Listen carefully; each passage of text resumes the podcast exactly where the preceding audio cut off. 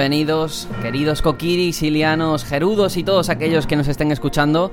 Con este programa nos embarcamos en un viaje que nos llevará varias semanas y es que despertamos de nuestro largo sueño para iniciar una aventura en la que cruzaremos peligrosos volcanes, bosques con criaturas mágicas, incluso conoceremos hadas que hablan más de la cuenta.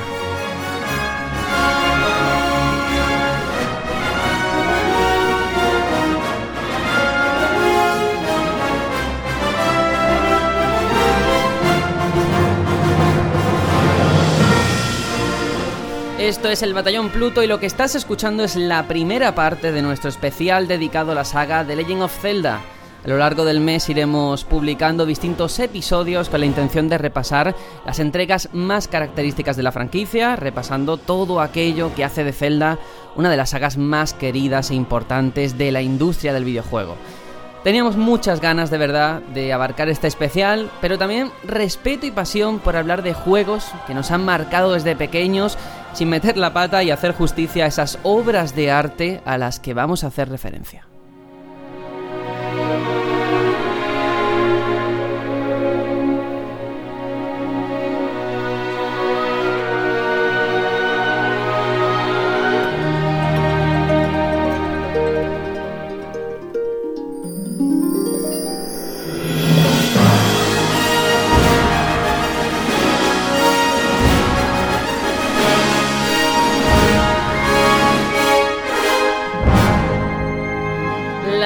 De Nintendo ha cumplido más de 30 años y desde su creación ha dejado huella en cientos de jugadores.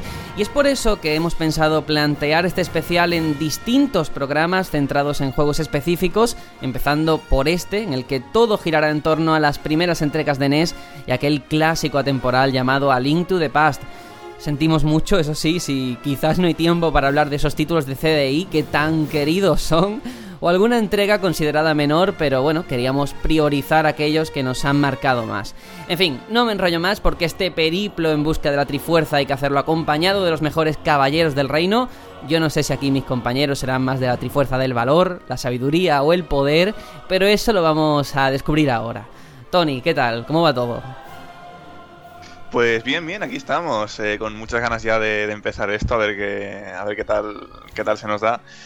Sí que es verdad que tengo más ganas de otros juegos en específico que no saldrán aquí. Pero. Pero bueno, es que hoy a, toca hablar también de cositas más personales en cuanto a Zelda y de eso siempre hay ganas. Hombre, y no hay que despreciar los orígenes, ¿no? El germen, el donde empezó todo, que eso siempre es muy, muy importante, ¿no? No, no, jamás, jamás, jamás. Jamás. Pasa que, claro, yo en esa época, pues en la época del primero, aún yo no estaba vivito y coleando. Con lo cual, no, no viví cuando salieron el hecho de comprármelos, sino eso ya pasó más adelante. Bueno, bueno, llegaremos a todos los Zelda, los máximos posibles. Así que ya veremos qué ocurre. Por supuesto, tengo que darle también la bienvenida a Hitor, el fan fan de, Zelda, que espero que, estés contento de, estar aquí hablando de, esta saga, ¿no? Justo lo iba a comentar, estoy súper contento de poder hablar largo y tendido de Zelda. La verdad es que es una ocasión estupenda para, para hablar de manera distendida de una saga tan, tan prolífica que llega hasta nuestros días. Y como bien dice Tony, bueno, yo tampoco viví el, origen, ¿no? El germen de, la saga. la verdad es que el primer Zelda eh, lo pude jugar cuando hicieron una especie de port a Game Boy Advance, pero me, parece curioso, ¿no? Cómo, cómo, de aquella se pudo vivir eh, el lanzamiento de un juego que de aquella no era nadie. Quiero decir, se ha tenido que labrar un nombre, ¿no? Y cómo el marketing de aquella época, sin internet, nada, cómo la gente acudió, ¿no? A comprar ese juego por el boca a boca. Totalmente de acuerdo. ¿Y tú eres más de la trifuerza del valor, la sabiduría o del poder? Ah, del valor siempre, por supuesto. A defender la justicia. Ay, ay, muy bien, muy bien. Y por supuesto no podía faltar tampoco Juanjo, que tendrá otro punto de vista también muy importante en todo esto de Zelda, desde sus orígenes hasta, hasta hoy. Así que un placer tenerte también aquí con nosotros. Pues hola, muy buenas a todos y pues sí, la verdad es que sí, yo soy el único que, estaba vivito y coleando, como han dicho con, con los primeros juegos. Yo recuerdo cuando salieron Tampoco era muy, muy mayor, ¿vale? Quiero decir, era un niño, así que no, no es que tuviera una conciencia total de lo que estaba mm, naciendo, pero sí que recuerdo que, tenían, tenían bastante caché por, diferentes motivos y, y, fueron juegos muy importantes en su momento, eso sí es verdad. A ti te pega ser más de la trifuerza de la sabiduría. Yo te veo como uno de los siete sabios. Pues yo, yo siempre he pensado que lo suyo es la del poder. ¿Sabes? Yo, eso de gano y comer, es que el cerdo está muy bueno, tío. Entonces, el poder a tope. Bueno, bueno, eso está también muy bien. Yo soy Sergio, presento esto, tenemos eh, un proyecto muy ambicioso este año. Aitor, que sabe lo que es enfrentarse a un especial, sabe que aquí invertimos muchas horas pero que lo hacemos encantado porque al final es hablar de títulos con los que nos hemos criado y eso siempre está muy chulo y muy guay. Así que vamos a intentar hacerlo con mucho respeto y por supuesto con el mayor de los honores y, el amor hacia esta saga. Así que si os parece vamos a meternos ya en faena, a hablar del origen de todo, de la leyenda, de ese Zelda y de todo lo que tiene que ver con la franquicia, porque vamos primero a hablar de las preferencias de cada uno, que yo creo que eso siempre mola y es muy interesante.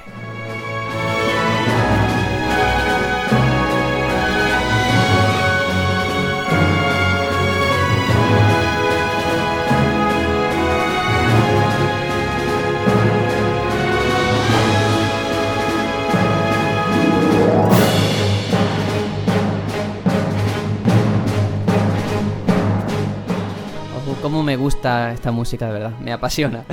Importante, Zelda es una saga con más de 30 años, como he dicho antes, un montón de títulos, de entregas, unas muy diferentes de otras, para todos los gustos prácticamente, para todas las consolas, y claro, tiene que haber un nexo común en todas ellas que haga que cuando mencionamos la palabra Zelda se nos venga algo a la mente. Entonces yo quiero preguntar, voy a empezar contigo Tony, ¿qué simboliza esta saga, Zelda, a tu juicio, para ti?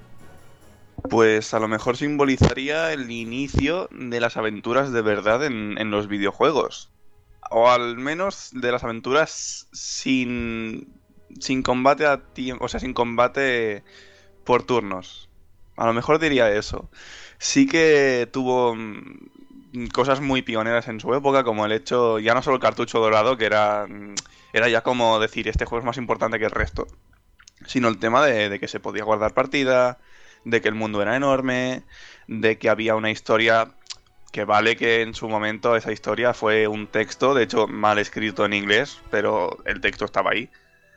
Mm, muchos secretos que pueden ser más o menos injustos, pero ya digo, el videojuego estaba en bragas en ese momento y fue algo revolucionario para, el momento. Pero claro, a, nivel general, si tú le explicas a alguien que no sabe nada de Zelda, de la saga, ¿cómo le puedes definir eh, esta franquicia? ¿Qué es? ¿Es un RPG? ¿Es un juego de rol? ¿Qué le contamos? Mm, a ver, mm, es que claro, el, el término que sí es un RPG, el término RPG está muy muy condicionado hoy en día a subir estadísticas. Mm, para mí un RPG puede ser cualquier cosa, porque es un juego de rol, y haces el rol de cualquier cosa. Es una descripción muy ambigua a mi parecer, pero si nos lo tomamos a pie de la letra es eso. Yo creo que es encarnarte en la piel de un personaje. Con lo cual para mí sí que sería un juego de rol, y además es que tiene lo típico del juego de rol del momento. Tiene mazmorras, tiene monstruos, tiene jefes, tiene un héroe, tiene un mundo, tiene una leyenda y más en el título que ya lo especifica, de Legend of. ¿eh?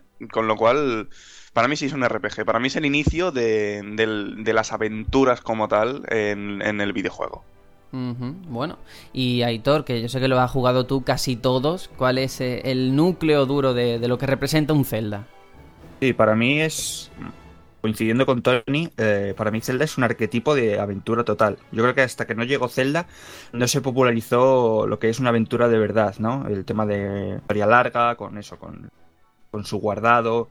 Eh, para mí es un es el ABC, ¿no? De, de, los action RPG. Fue llegar Zelda y creo que la industria miró, ¿no?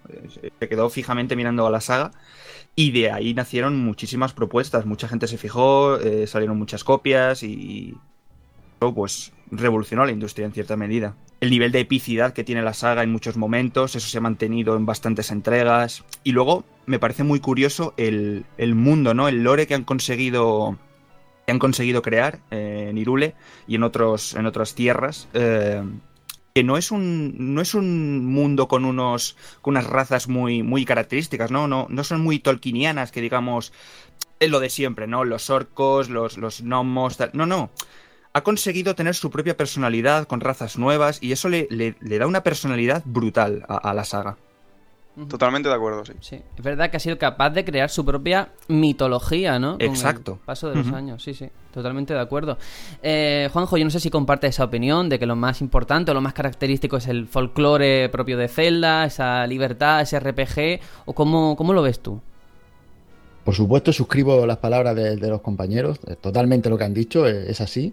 Y además añadiría que para mi gusto, si se lo tuviera que definir a alguien, yo diría que es un clásico atemporal, un pilar fundamental de- del sector. Quiero decir, eh, aparte de, de tener su propio folclore, de ser una aventura, la aventura por antonomasia, yo creo que ha impulsado muchas cosas. No sé, por decir por poner un ejemplo, el hecho de grabar partida en su momento en cartucho, eso fue una revolución. El tema del Z-targeting para los combates fue otra revolución.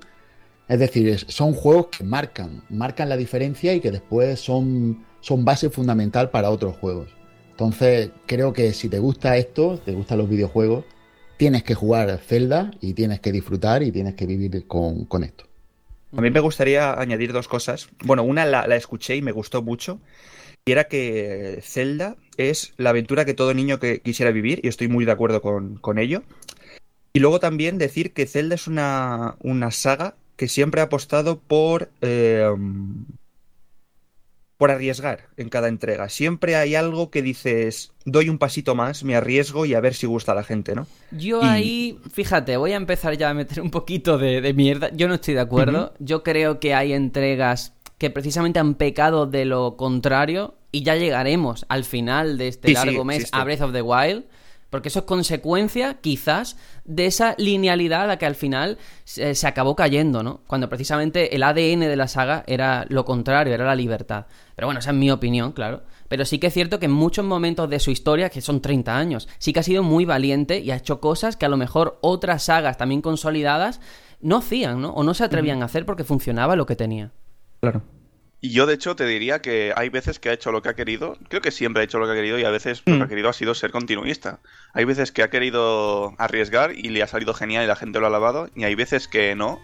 Y como por ejemplo Link Between Worlds, que ha intentado crear una experiencia online, bueno, cooperativa, no hace falta que sea online, a través de, de la misma saga. Y a la mayoría de gente no le ha gustado. Pero Zelda ha seguido haciendo lo que, lo que ha querido como saga. Y eso creo que es algo de, de alabar. Bueno, yo tengo que decir que para mí Zelda es prácticamente un cuento de hadas, eh, llevado al presente, una fábula de las que se, se Un contaban... cuento de Navis. sí, de las que antes se contaban a lo mejor alrededor de una hoguera a los niños, llevada a los tiempos actuales a través de una pantalla. Y es que está todo ahí, o sea, tenemos por un lado mm, ese sentimiento de una progresión del héroe, que por norma general suele ser un niño, que crece incluso en Ocarina, que se convierte en adulto. Vamos creciendo con él, experimentando esa evolución del personaje. También e- ese tiempo al que alude mítico, como en otra época, en, en otros reinos sagrados. Hay mucho tipo de deidades, mucho tipo también de tradición didáctica, que eso es muy propio del cuento, del, eh, pues eso, la trifuerza del valor, de la sabiduría, del poder, todo eso está ahí, y al final hay un mensaje, al final hay que salvar eh, el bien y el mal, ¿no? El maniqueísmo de toda la vida. Y yo creo que eso está muy bien porque es como dice Hitor, ¿no? Es el cuento, eh, la historia que le gustaría vivir a todo niño precisamente porque tiene todos los elementos que de generación en generación se ha transmitido a través de, un libro, a través de a lo mejor eh, tu padre que te lo contaba de chico y ahora lo tienes en tu salón, en tu juego, en tu pantalla. Y eso, pues lógicamente, el poder meterte en la piel de Link y ser él, como luego además eh, vamos a escuchar la, la opinión de, de un oyente, su experiencia que nos contaba precisamente cómo él ha crecido jugando a Ocarina, era un chaval cuando empezó y cuando lo acabó tenía más o menos la edad de Link, ¿no? O sea, yo creo que eso representa perfectamente esa progresión, ese viaje Lo hacia- clavó. Sí, sí, hacia la edad adulta, me parece fabuloso. Y llegados a este punto, yo sí que, que creo, además, eh, lo hemos comentado muchas veces, Aitor, eh, tú mismo dejaste caer, bueno, es que a veces el juego favorito es el, el que uno juega por primera vez, ¿no? A lo mejor objetivamente podríamos decir, vale, pues por gráficos, por jugabilidad, por tal, esta es la mejor entrega de esta saga o de esta franquicia. Pero aquí no pasa eso siempre por el corazoncito. Entonces, eh, Tony, ¿cuál fue tu primer Zelda, al menos con conciencia, que tú dijiste, madre mía, lo que tengo aquí delante? Pues eh, es curioso porque mm, Mi hermano, uno de mis hermanos, sí que se compró unos celdas, no se pasó ninguno porque es un banco. Eh, y eran eh, A Link to the Past, el port para, para Game Boy Advance, y Link's Awakening, la edición de X esta, que no sé si era exclusiva de Game Boy Color estaba también para la Pocket, no recuerdo. La de Y- X era de Game Boy Color. Era de color, vale. Es que el, el cartucho, como no es de estos transparentes, Se puede, se puede usar para, para la, la Game Boy normal. Tú puedes, creo que podía meter el de X en el normal si no recuerdo mal. Ah. Pero, pero solo funcionaba mm, con color en la Game Boy Color. Si, si Vale, no me pues equivoco. no, no sabía que era un híbrido, mira. Cosas que se aprenden. Pero eso fue a jugar un poquito yo y ya está. Porque la época tampoco me daba para más. Pero sí que cuando compré la Nintendo GameCube, que me venía un disco promocional, que lo tengo como oro en paño, eh, que venían el Zelda 1, el 2, Ocarina, Majoras, este último en español, y una demo de Wind Waker en la que podías empezar desde tres puntos distintos. Y a los 20 minutos se te chapaba la demo y te decía compra el juego completo, gracias por jugar. Pues yo recuerdo algo bastante patético para la época, que luego arreglé, que era intentar jugar, claro, mi inglés en esa época tenía 11 años. O sea, mi inglés, a mí ya me gustaba más el inglés que a los demás y, y me encantaba, pero en esa época igualmente no. Es un idioma que siempre me ha gustado, pero en esa época 11 años no te dan para más. Con lo cual, recuerdo pasármelo con una videoguía en YouTube, cuando eso aún no se estilaba. Y recuerdo que tardé como cuatro años en pasármelo porque me daba miedo el templo de las sombras. Esto es muy... Sí, sí, sí, sí, claro. Qué bueno. Yo a lo mejor tenía 12 años en cuando lo empecé, ¿sabes? I feel you, brother. Claro, es que daba, daba miedete. Sí, sí. Y, y de hecho yo soy de esos que cuanto más polígonos gordos hay, más miedo me da. No sé por qué. Cuanto, cuanto más definida está la cosa, más polígonos guays vale bien. Pero si hay cuatro polígonos me da más miedo. Es Cosa el mía. miedo a lo desconocido, ¿no? Eso es. Es el, el miedo a lo añejo, a la, a la tecnología añeja. A que el polígono te pegue en la cara. Sí, exacto. Sí, sí, sí. Pero sí, me lo pasé con esa audioguía e incluso recuerdo, perdón, videoguía, incluso recuerdo cuando me lo pasé de coger mi portátil porque lo tenía al lado. Yo jugaba en la habitación de mis padres, en la cama de mis padres, tenía el portátil al lado, iba viendo lo que hacía y yo lo replicaba. Y entonces recuerdo cuando me lo pasé coger la webcam del portátil y hacerme fotos enchufando a mí y a la tele de tubo, muy patético todo. Y años después sí que lo jugué para 3DS, me lo pasé en una semanita, todo bien, todo ¿Esa- genial. ¿Esas fotos existen a día de hoy? Porque eso es interesante. No, es- ese portátil ya creo que ni existe a día de hoy, o sea que gracias a Dios. Y si existiera, no lo diría, seguro que eso No, las colgaría, colgaría alguna, te lo juro, solo para reírnos un poco. Pero, pero sí, sí, sí, años después en 3DS jugué el remaster y, en una semanita me lo pasé, lo disfruté y dije, esto es como tenía que haberlo disfrutado yo hace años, no pude. Pero bueno, esa comparación al, al Tony de 20 años tendría entonces, o 10, no, 19 creo, y el Tony de pues unos 14 años tendría cuando me lo pasé hace, hace ya casi, casi 10 años, hostia, casi 10 años. Y nada, sí, sí, eso, esos fueron mis orígenes en, en Zelda, un juegazo que para mí, yo lo decía, antes, lo decía antes y lo sigo diciendo, incluso en su versión original a 24 frames por segundo, lo seguiría jugando porque tiene un diseño tan bueno y tan, tan bien pensado que es que el diseño en sí de niveles no para mí no ha envejecido al revés muchos lo han cogido como decía Juanjo el tema del Z targeting eh, el tema de la estructura de una mazmorra un objeto un objetivo mm, son cosas que se han ido cogiendo con lo cual yo es un juego que incluso en su versión de 64 seguiría jugando por, por lo bien hecha que está. Bueno, ya llegaremos a ese punto porque yo tengo opiniones encontradas en cuanto a cómo ha en- envejecido, pero bueno, llegaremos ahí. Desde luego, es una historia bastante potente. Yo me quedo con las ganas de ver esas fotos de la webcam, ¿eh? Pero bueno, Aitor, yo no sé en tu caso cuál fue el primero con el que estrenaste, te, te estrenaste en este mundillo, en esta franquicia. Pues yo, el primero que jugué con conciencia eh, fue al Ocarina of Time que tiene, que es de mi tío. Eh, él, él tenía Nintendo 64 y yo cuando iba a verle, pues ponía la consola y, y ponía, me ponía a jugar. Y claro, yo era un meco de, no sé, qué decirte, 7, 8 años. Y claro, el juego estaba en completo y perfecto inglés. Entonces, pues hacía siempre lo mismo. Empezaba el juego, llegaba hasta la ciudad de los Goron y no, sé, no sabía avanzar, no sabía qué tenía que hacer. Y pensaba que me había dejado algo atrás y me ponía a buscar, a buscar por todo el mundo. Y, y como no veía nada, digo, pues, pues habré saltado algo, bueno, tengo que empezar de nuevo. Y empezaba la partida otra vez. Y volví a esta ciudad Goron y me seguía Madre quedando pillado. mía. Y dije, lo paso, lo dejo, no puedo con esto. y al año, dos años, llegó mi comunión y me regalaron Mayoras más. El primer juego de Zelda mío, eh, o sea, que ya era mío, de mi propiedad. Mm. Y ya ese sí que estaba en español, eh, me puse a jugarlo y ese sí que fue el primer juego que yo me pasé, es al que yo tengo más cariño por, por eso mismo, ¿no? Porque fue el primero que tuve en propiedad y me acabé. Y claro, al acabármelo, pues vi perfectamente que los gráficos, la historia un poco acompañaba lo que había pasado en Ocarina y dije, joder, tengo esa espinita clavada y voy a pedirle el juego a mi tío y aún lo conservo. y, como si fuese mío prácticamente. Y entonces ya dije, a por Ocarina. Y fue, vamos, una delicia de, juego, de experiencia y de todo. Qué bueno, qué bueno. Eh, Juanjo, en tu caso supongo que habría que irse un poquito más atrás, ¿no? Sí, pues yo siempre, en, nuestro caso, siempre voy a irme un poquito más atrás, ¿vale? bueno, eso está bien, ¿eh? Sí, sí. Yo la, primera vez que yo vi un Zelda, no, lo jugué, la primera vez que lo vi fue en un cumpleaños, que vi The Legend of Zelda original, estaba allí puesto en la tele y me dejaron verlo, ¿vale? Porque el dueño no me dejó coger el mando. Así que lo, vi. ¿Vale? Estuve ahí, pues eso típico que se hacía antiguamente, que te sentabas al lado del otro allí a decir, oh, pues corre, pues sube, pues baja, pues a esto, lo otro. Y flipé, flipé con el juego porque en aquel momento, imaginaros, eso era un mundo abierto. Eso era inconcebible en, mi época y era algo que se podía grabar partidas, eso era increíble, increíble. Además, mm, este amigo tenía la Nintendo, la, original, todos los demás teníamos la NASA o la, Creation. La NASA. Claro, claro. Yo tenía una que en mi caso se llamaba Creation, ¿vale? Era como una NASA, pero ponía Creation. Y era la mía, y entonces yo no.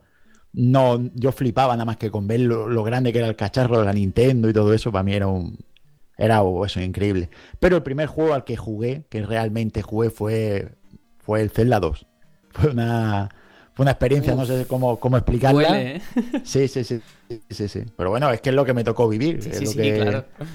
Lo que tenía en aquella Ojo que el Zelda 2 lo criticamos mucho, pero la banda sonora está muy bien, ¿eh? Eso hay, que, hay que dárselo porque es que es así. Bueno, eh, ahora cuando hablemos de Zelda 2 te contaré cosas, ¿vale? Ya llegaremos. Es que una cosa es escucharla y otra cosa es escucharla escucharla durante horas. y nada, pues eso, esos fueron mis inicios, la verdad, no, no fue más. Bueno, bueno, eh, cualquiera no puede decir aquí que su primer Zelda que jugó fue el Zelda 2, ¿eh? Es que claro, eso ya te prepara para la vida. Normal que te guste Dark Souls y todo. claro, claro. tu primera prueba. Ten en cuenta que, eso, lo de los nervios de acero, ¿sabes? En ese momento, si no rompes el mando jugando a Zelda 2 la primera vez, es que eres un superhombre. pues mira, en mi caso, el primer Zelda que yo jugué con conciencia fue el Oracles. Eh, no sabría decir si el Age o el Season, porque yo tenía un amigo que él tenía la otra versión. Y además es el típico amigo que todo el mundo tiene, que es super pro jugando absolutamente a todo. El tío tenía todos los corazones, en fin, era un puto máquina. De hecho, por ejemplo, si jugábamos a Pokémon, los sonidos de aquella época, cuando salía un Pokémon, era un MIDI super chungo que decían, ¡Ah! un sonido así, ¿no? Él identificaba por el sonido qué Pokémon era. Que esto es, a día de hoy lo sigo recordando y digo, ¿cómo esa persona era capaz de hacer esto? Y claro, en aquel momento enfrentarse a este Oracle o Fate o el Season eh, es un juego dentro de la saga Zelda bastante complejo en cuanto a, seguirlo si eres un crío porque eh, las líneas temporales eh, era bastante maduro todo lo que ibas descubriendo los poblados la gente que te iba contando sus penas y sus miserias y, y aún así lo disfruté mucho. No recuerdo si lo llegué a acabar en esa edad o si más tarde fue cuando volví a él. Pero sí que el, primer Zelda que yo viví en condiciones después de esta experiencia portátil fue el Wind Waker, que me lo regalaron en mi comunión con la edición de, de la GameCube, de, GameCube, de Wind Waker, perdón. Y fue increíble, una experiencia brutal. Y eso que al principio yo jugué en blanco y negro porque lo conecté a la tele. Eh, de esto que te pregunta, ¿lo quieres jugar a 50 Hz o a 60 o 24? No sé, los hercios que tenían que ser, ¿no? Y yo le daba la opción que no era y yo lo veía en blanco y negro. Y yo pensaba, hay que ver este juego, como que, que atrevido los de Nintendo, que lo han intentado hacer en plan como las primeras películas de Mickey Mouse, ¿no? Todo en blanco y negro. como las fotos en sepia, ¿no? Sí, Y yo diciendo, hostia, qué diseño artístico más. Es el limbo de la época, ¿no? Pero no, no, no. Luego ya lo jugué en condiciones. Cambié de tele y dije, anda, que tiene color y se ve muy bien. Y entonces lo, disfruté muchísimo y, para mí es un Zelda que tengo en, mi corazoncito, en mi cocoro, porque brutal. Pero mira, muy interesante que cada uno ha dicho un Zelda diferente. Esto no está planeado en absoluto. es fruto de, del No. azar y eso está bastante guay. Y ahora si os parece... Sí, habl- dar un pequeño apunte Sí. sobre los Oracles que fueron hechos en conjunto con Capcom. Ah, Por aquel entonces ya Sí. Nintendo se atrevió a, a- a dar un poquito del desarrollo a otra empresa y salió muy bien. Ya hablaremos cuando lleguemos a las entregas portátiles, pero desde luego son únicas dentro de la franquicia, ¿eh? En muchos sentidos, luego hablaremos. También otras de portátiles, porque en portátil quizás es donde Nintendo ha dado un poco más la mano en plan de hacer cosas diferentes, ¿no? Vamos a dejarlo así. Sí. Bueno, ya llegaremos. Ahora por lo pronto tenemos que hablar de los nombres que han hecho de Zelda lo que es a día de hoy, porque lógicamente es parte de la historia de Zelda y parte de la historia de los videojuegos.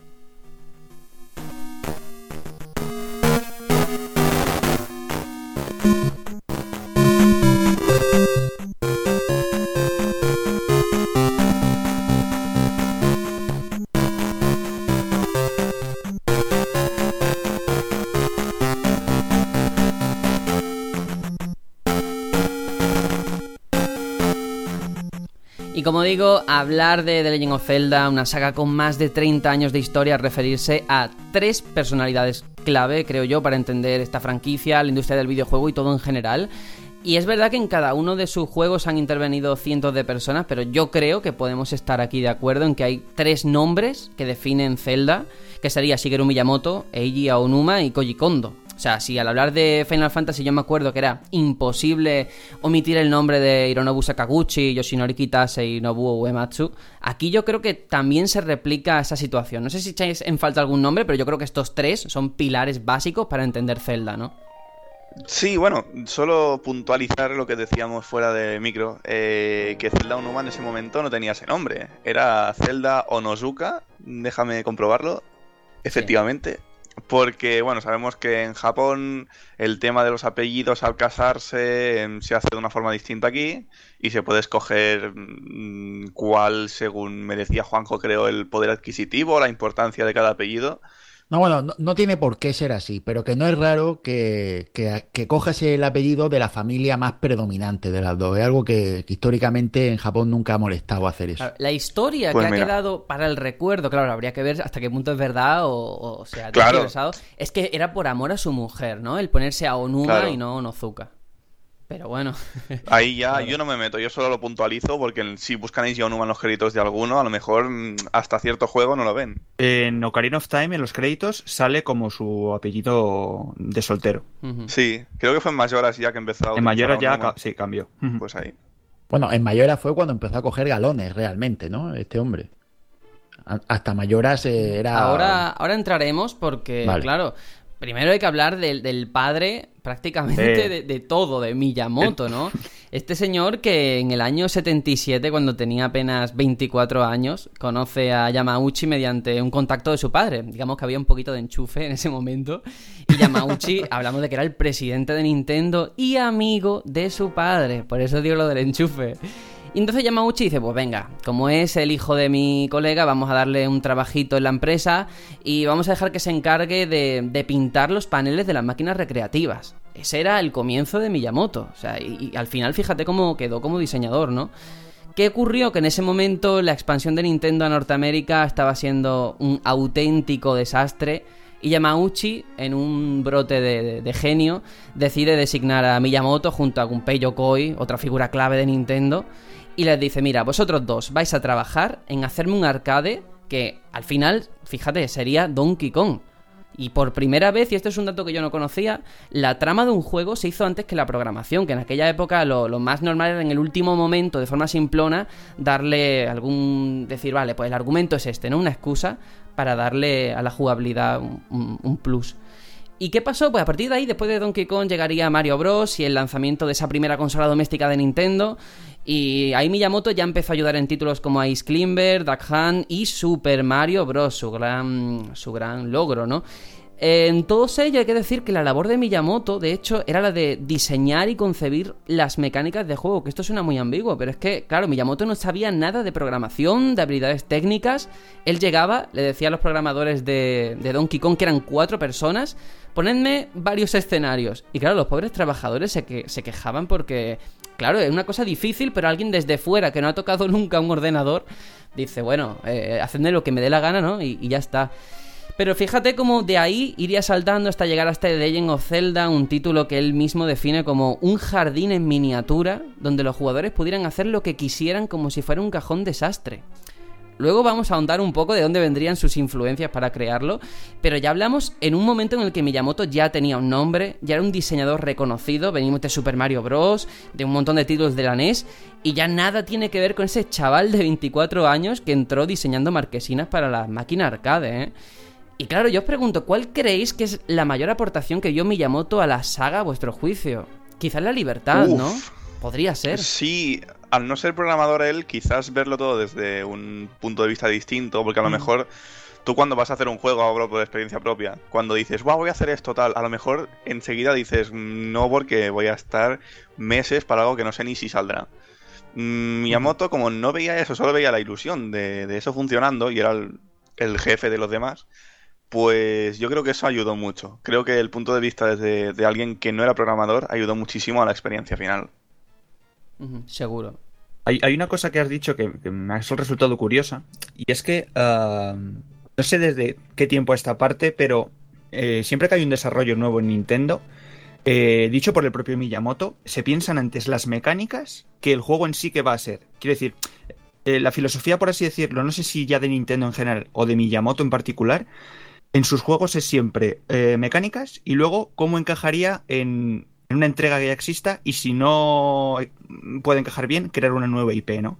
Y en ese sentido yo creo que mm, con Zelda pasó algo parecido, ¿no? Es Querían como- unas mecánicas sí. concretas y como no vieron que había nada, porque en aquella época tampoco había mucho donde agarrarse, dijeron, Claro. vamos a crear esta saga. Sí, pero que es como una forma artesanal de hacer juegos, ¿no? Porque lo eso normal es, como tú dices, lo contrario. Tú piensas, tengo estos recursos, tengo tal. Aquí es todo lo contrario. Primero nace la idea eh, de, de- creativa, ¿no? Y luego se pone en marcha la maquinaria. Y eso a lo mejor también es lo que define ya no Zelda, como comenta, sino eh, Nintendo en general, para bien y para mal, porque eso también tiene sus riesgos y, y también te lleva más tiempo la producción de un juego, creo yo, ¿eh? Al final ideas que a lo mejor no salen o con el tiempo, eh, durante el desarrollo, se convierten en otras. Ya veremos que Animal Crossing, en cierta forma, nace de, de Zelda en algunos puntos, ya, ya entraré ahí. Pero al final son ideas que van mutando, algunas van para un lado, otras van para otro, pero sí, sí. Miyamoto en ese sentido también me parece valiente por parte de Yamauchi, quiero decirte, a un chaval de 24 años o la edad que tuviese en ese momento, que nunca ha tocado un ordenador, que no sabe de programación y que nada más que hacía eh, las máquinas recreativas pintarlas, ponerle a cargo de un juego me parece muy insensato. Porque le salió bien, pero tampoco se habla de cuántas veces saldría mal. A lo mejor había otros chavales como Miyamoto que Claro. no, no, no prosperó, ¿no? No, es que yo creo que, que Miyamoto es un poco como Steve Jobs, ¿no? Steve Jobs, aunque creo que sí era programador, mm, tengo entendido que era un programador bastante mediocre. Lo que pasa es que tenía un, un- una inteligencia, una manera de ver las cosas, un, un algo distinto. Visionario. visionario. Un visionario, exacto. ¿eh? Pues yo qué sé, Bosniak era el bueno en Apple, ¿no? Steve Bosniak, pero el, el que descubría las cosas, el que sacaba lo nuevo era Jobs. Pues yo creo que esto un poco es así, ¿no? Miyamoto no será programador, pero tiene un algo que, que le hace ser distinto y ese algo pues le ha llevado pues hasta donde está, que ahora mismo es no pilar fundamental de Nintendo, sino del, del mundo de los videojuegos. Completamente de acuerdo, eso es un hecho.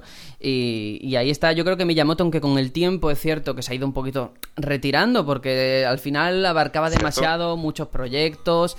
em, Y que tiene una edad ya el hombre, ¿eh? Sí, Vamos cada vez que- más él lo dice, que simplemente es- supervisa y ya está, y aporta ideas y forma a los nuevos, pero más que nada lo que más hace en un juego como tal es supervisar últimamente.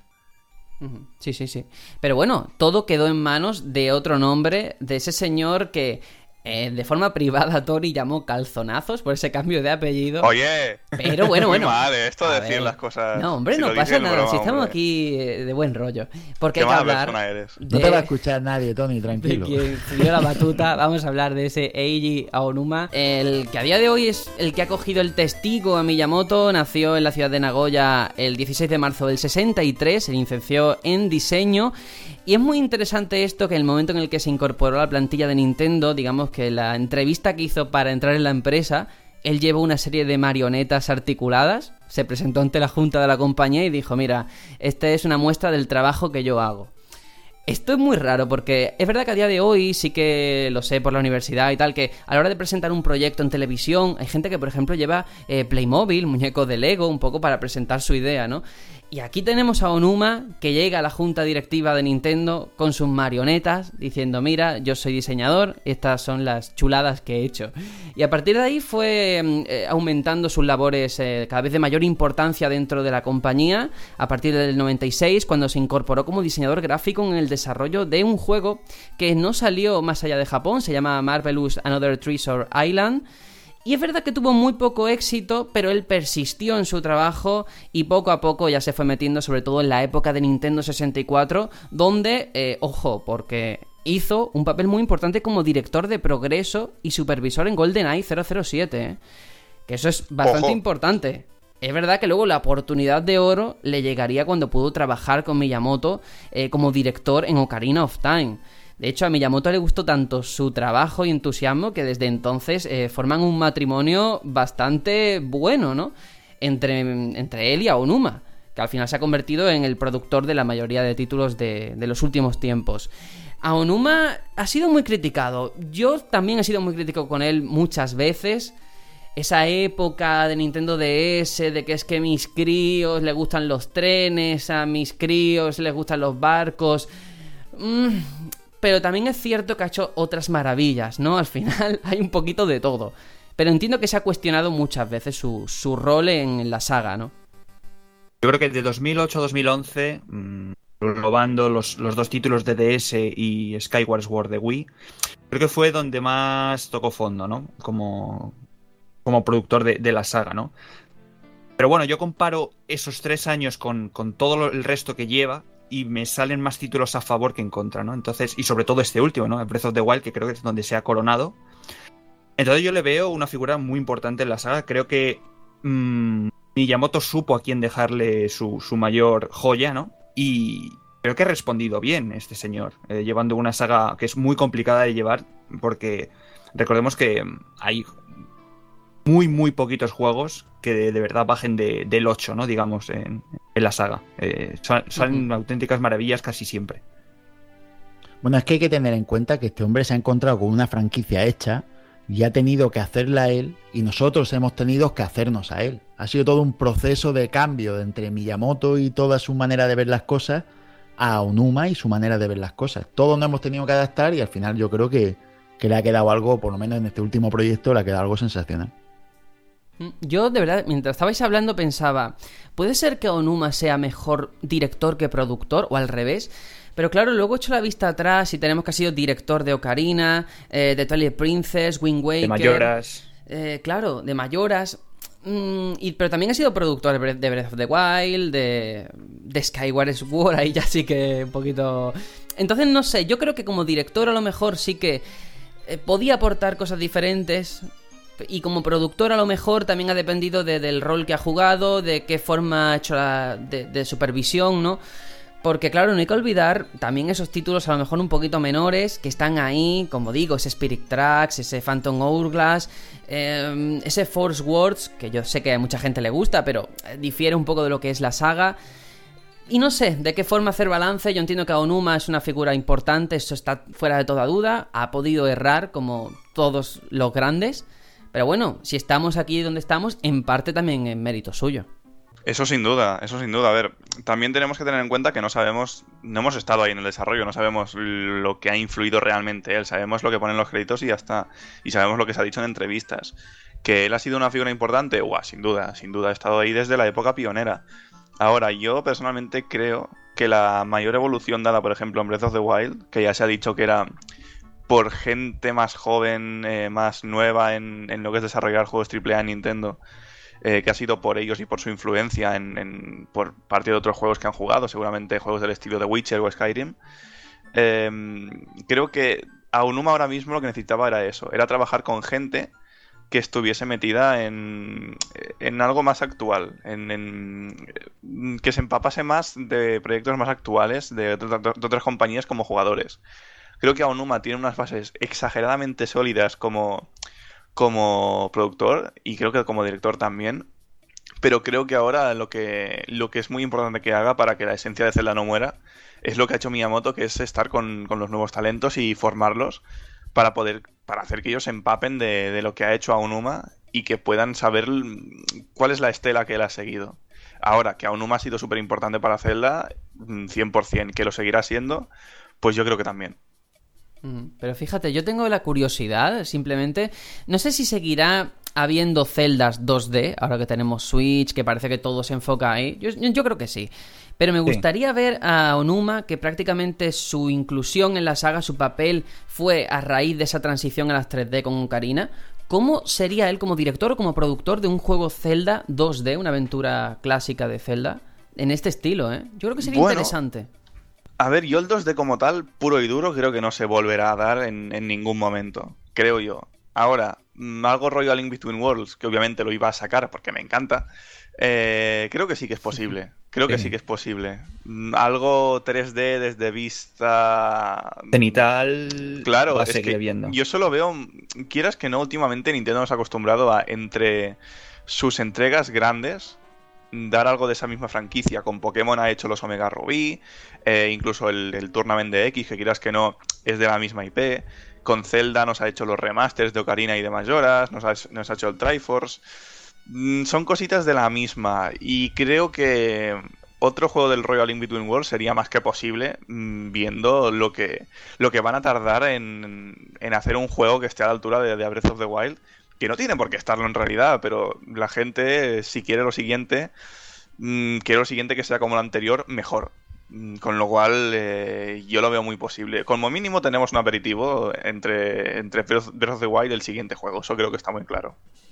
Pues sí, yo creo que aquí eh, ya hemos hablado de Onuma, hemos hablado de Miyamoto, falta un tercer nombre, eh, un tercer genio que es Koji Kondo. Koji Kondo que empezó a interesarse por la música a muy temprana edad, al principio componiendo melodías sencillamente por diversión y luego cuando tuvo 17 años pues decidió convertirse en músico profesional, mm, con una formación musical clásica, también muy latina, muy de jazz como se puede apreciar en sus composiciones y entonces eh, llega a la década de los 80, Kondo se descubre una compañía que se llama Nintendo, que buscaba compositores para su nuevo sistema de videojuegos, la Famicom, y dice, pues venga, voy a probarlo, aunque él nunca había compuesto música para videojuegos, de hecho era algo que no le interesaba, pero finalmente se anima, en el 83 ya es parte de Nintendo, y una vez allí, eh, Kondo lo que se encuentra es un ambiente muy distinto al que él estaba acostumbrado. Porque claro, de, repente se da cuenta de que está limitado a cuatro instrumentos prácticamente por ese sistema de sonido tan primitivo. Y, eso sí que le lastró y algo que siempre estuvo criticando, que siempre quería mejorar con el tiempo y las nuevas generaciones de consolas eso cambió. Pero sí que su música estuvo durante mucho tiempo limitada. Y a pesar de eso, fijaos lo que fue capaz de, de hacer, ¿no? Unas melodías que yo creo que ya forman parte del imaginario de cualquier jugador al que también se le ha criticado, tengo que decirlo, que ahí es verdad que hay muchos compositores que a lo mejor de un juego a otro o de una época de su vida a otra cambian de estilo, eh, pulen ciertas composiciones, cierta forma de, plantear sus obras, pero Kondo ha sido muy continuista, muy conservador. Y eso tiene su lado bueno y su lado a lo mejor no tan bueno, ¿no? Eso es lo que más se le achaca a, a Koji Kondo. Pero vamos, que es una figura increíble, que sus melodías están en el recuerdo de todos, yo creo que eso es indiscutible. Al final son gustos, ¿no? Eh, si quiere tener su sello y decir, tú escuchas una melodía y dices, esto es Kondo, seguro. Eso lo vas a poder hacer. Sí. Porque, por lo que tú dices. No tiene nada de malo. Sí, yo creo que Kondo y Uematsu son dos figuras japonesas importantísimas en la música. Y quería recalcar una cosita, que es una curiosidad que este año me, enteré de ello. Em, la música en NES, y creo que en Super Nintendo no estoy seguro si también, pero en NES seguro, eh, cuando escuchéis una a una melodía que tiene lo que parece ser un, como una batería, un instrumento de percusión, como un timbal o algo parecido, eh, eso se está generando con, con ruido. El, típico ruido de cuando enciendes una tele antigua y no sintoniza, que está eso que parece como nieve blanca y negra y hace el ese, ese ruido. Eso es lo que utilizaba Nintendo para hacer eh, el del, tema de percusión en, en, en, los juegos de NES. Y es algo que cuando te das cuenta a mí me estalló la cabeza porque digo, ostras, han utilizado hasta esto, que mucha gente no lo querría, para hacer música en su favor y es, algo que es de aplaudir. Ahora, Kondo se quedaría flipando cuando le dijese, cuando le dijesen la percusión es ruido de tele. El tío estaría ya diciendo. "Mm, ¿Por qué me metí a esto? Que en tiempos de necesidad es cuando la imaginación vuela, ¿no? Eso se ha visto Claro. siempre, es verdad. Estoy totalmente de acuerdo. Eso sí, tengo que decir una cosa. Bueno, por un lado, que Koji Kondo me, me enteré preparando el especial que Paul McCartney es muy fan de Kondo, ¿eh? que esto yo no, no tenía ni idea. Y sí, sí, es un fan confeso y reconocido. Y por otro lado, Tony, que hablas de Nobuo Uematsu, eh, son dos grandes compositores, pero Uematsu tú ves cualquier juego suyo, Final Fantasy IX, por ejemplo, que es para mí el culmen, y dentro de esa misma banda sonoras ha- hay tantos estilos tan diferentes que van desde influencias latinas, rockeras, eh, blues, jazz, hay de todo. Y a lo mejor Koji Kondo son melodías muy alegres, muy dicharacheras, también incluso a veces mariachi o cosas así mexicanas, pero no sale de ahí, ¿no? Que no está mal, no lo critico, pero sí que son dos tipos, dos Hombre. perfiles de compositores muy diferentes. Sí, a ver, yo creo que ambos te hacen lo que, lo que tú les pidas. Mira Uematsu, que te ha hecho desde la canción de Sephiroth hasta la del Chocobo, que son distintas, o sea, más no poder. Yo, yo creo que es que Kondo es más, eh, no sé cómo decirlo, más de jingles. ¿Sabéis lo que son, no? Los, Sí, los sí, jingles, sí. estas Sí. canciones que son cortas pero muy, muy pegadizas.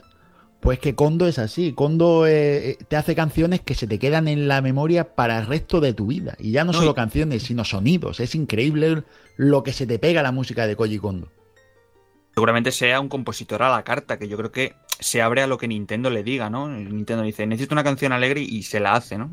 Es decir, no sé cuánto poder de decisión tendrá en quiero más canciones más grises que, que- que positivas, ¿no?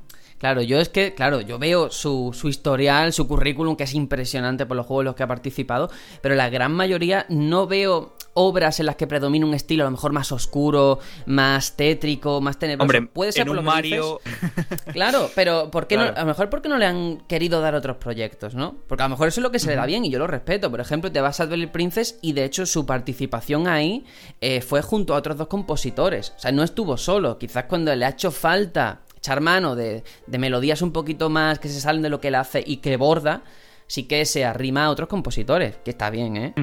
Pero ahí está. Bueno, eh, hay que seguir porque, fijaos, llevamos casi una hora y ni siquiera hemos empezado a hablar de, de los orígenes de Zelda en Madre realidad. mía, el bicho. Así que vamos, por favor, porque tengo ganas de, de meternos en faena y hablar de realmente cómo se originó todo esto.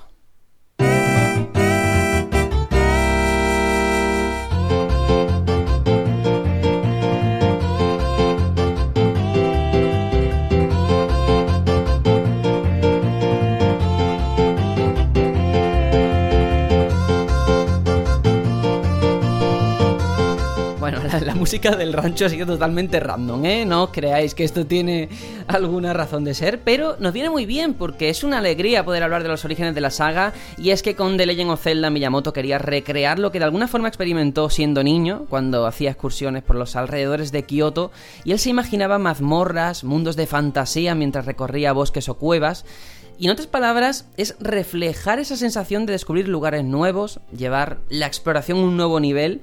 Y de hecho él cuenta, que esto se ha dicho tantísimas veces que ha perdido incluso su significado, que para él el perderse por los campos sin ayuda de mapas le sirvió para prestar atención a todo lo que iba encontrando. Y es lo que quería recrear cuando tuvo la oportunidad de hacer un juego para NES. Conseguir que fuese divertido el sentirse perdido en un mundo de magia. ¿Qué ocurre? En aquel momento Mario ya era un éxito y los ratos libres, él y su equipo, esto es muy interesante, las ideas que le iban surgiendo, que antes hemos hablado, que era todo de forma muy artesanal, él las clasificaba, él decía, bueno, pues estas son ideas para un Mario o ideas para un Zelda. ¿Por qué? Porque el estilo es totalmente opuesto, si os fijáis. Por un lado tenemos esa linealidad, el tema de la puntuación al final de cada fase de un Mario, y por otro esa libertad en la forma de afrontar las situaciones como el jugador crea conveniente. Y sí que tenemos que hablar eh, de Zelda, también tenemos que hablar de ese contexto concreto en el que NES llegaba al mercado, a ampliar nuevos horizontes en cuanto a llevar los juegos de recreativas por primera vez en condiciones al salón de la casa. Y es así como nació la leyenda, así es como nació The Legend of Zelda.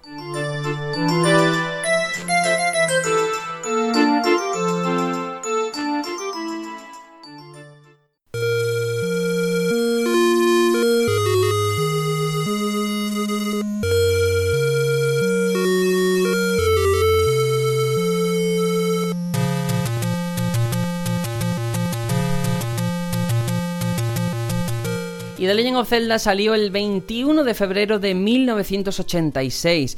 Luego hablaremos de cómo cada uno de nosotros se topó con él por primera vez, aunque Juanjo creo que ya ha contado un poquito, pero antes conviene hablar de lo que supuso para la época. No solo el rol de Miyamoto, que como decimos es crucial, sino ese aparatito llamado Famicom Disk System, que era un, un periférico que permitía leer disquetes para aprovechar las posibilidades técnicas en los juegos y de hecho, Zelda salió primero en Japón en este formato y luego se relanzaría en cartucho, que es como finalmente nos llegó en Europa y América, con su pila y con todo. En fin, creo que ya he hablado bastante, estamos ante el germen de todo, un título quizás algo arcaico en sus mecánicas por la época, pero que ya sentaba las bases de lo que vendría después, ¿no? Aquí está todo ya experimentación aquí. Tengo que decir un dato ya, Fuker, pero es el momento. En Japón, eh, el título se lanzó no como The Legend of Zelda, sino como The Hyrule Fantasy. Efectivamente. Y con esas, eh, en el lanzamiento de Breath of the Wild, se como guiño, como homenaje, se mantuvo ese de Hyrule Fantasy. Y además aquí ya teníamos esa libertad, ¿no? A la que siempre se hace alusión, el dejarte eh, tirado prácticamente en un mundo y buscarte la vida sin mapas, sin diálogos prácticamente, la historia se contaba en un manual y, eso era Zelda. Era el sentirse perdido, pero sentirse mm, contento, satisfecho de cada pequeño pasito que dabas en ese mundo desconocido, ¿no? Fíjate hasta qué punto llegaba el, hecho de la exploración, de la libertad.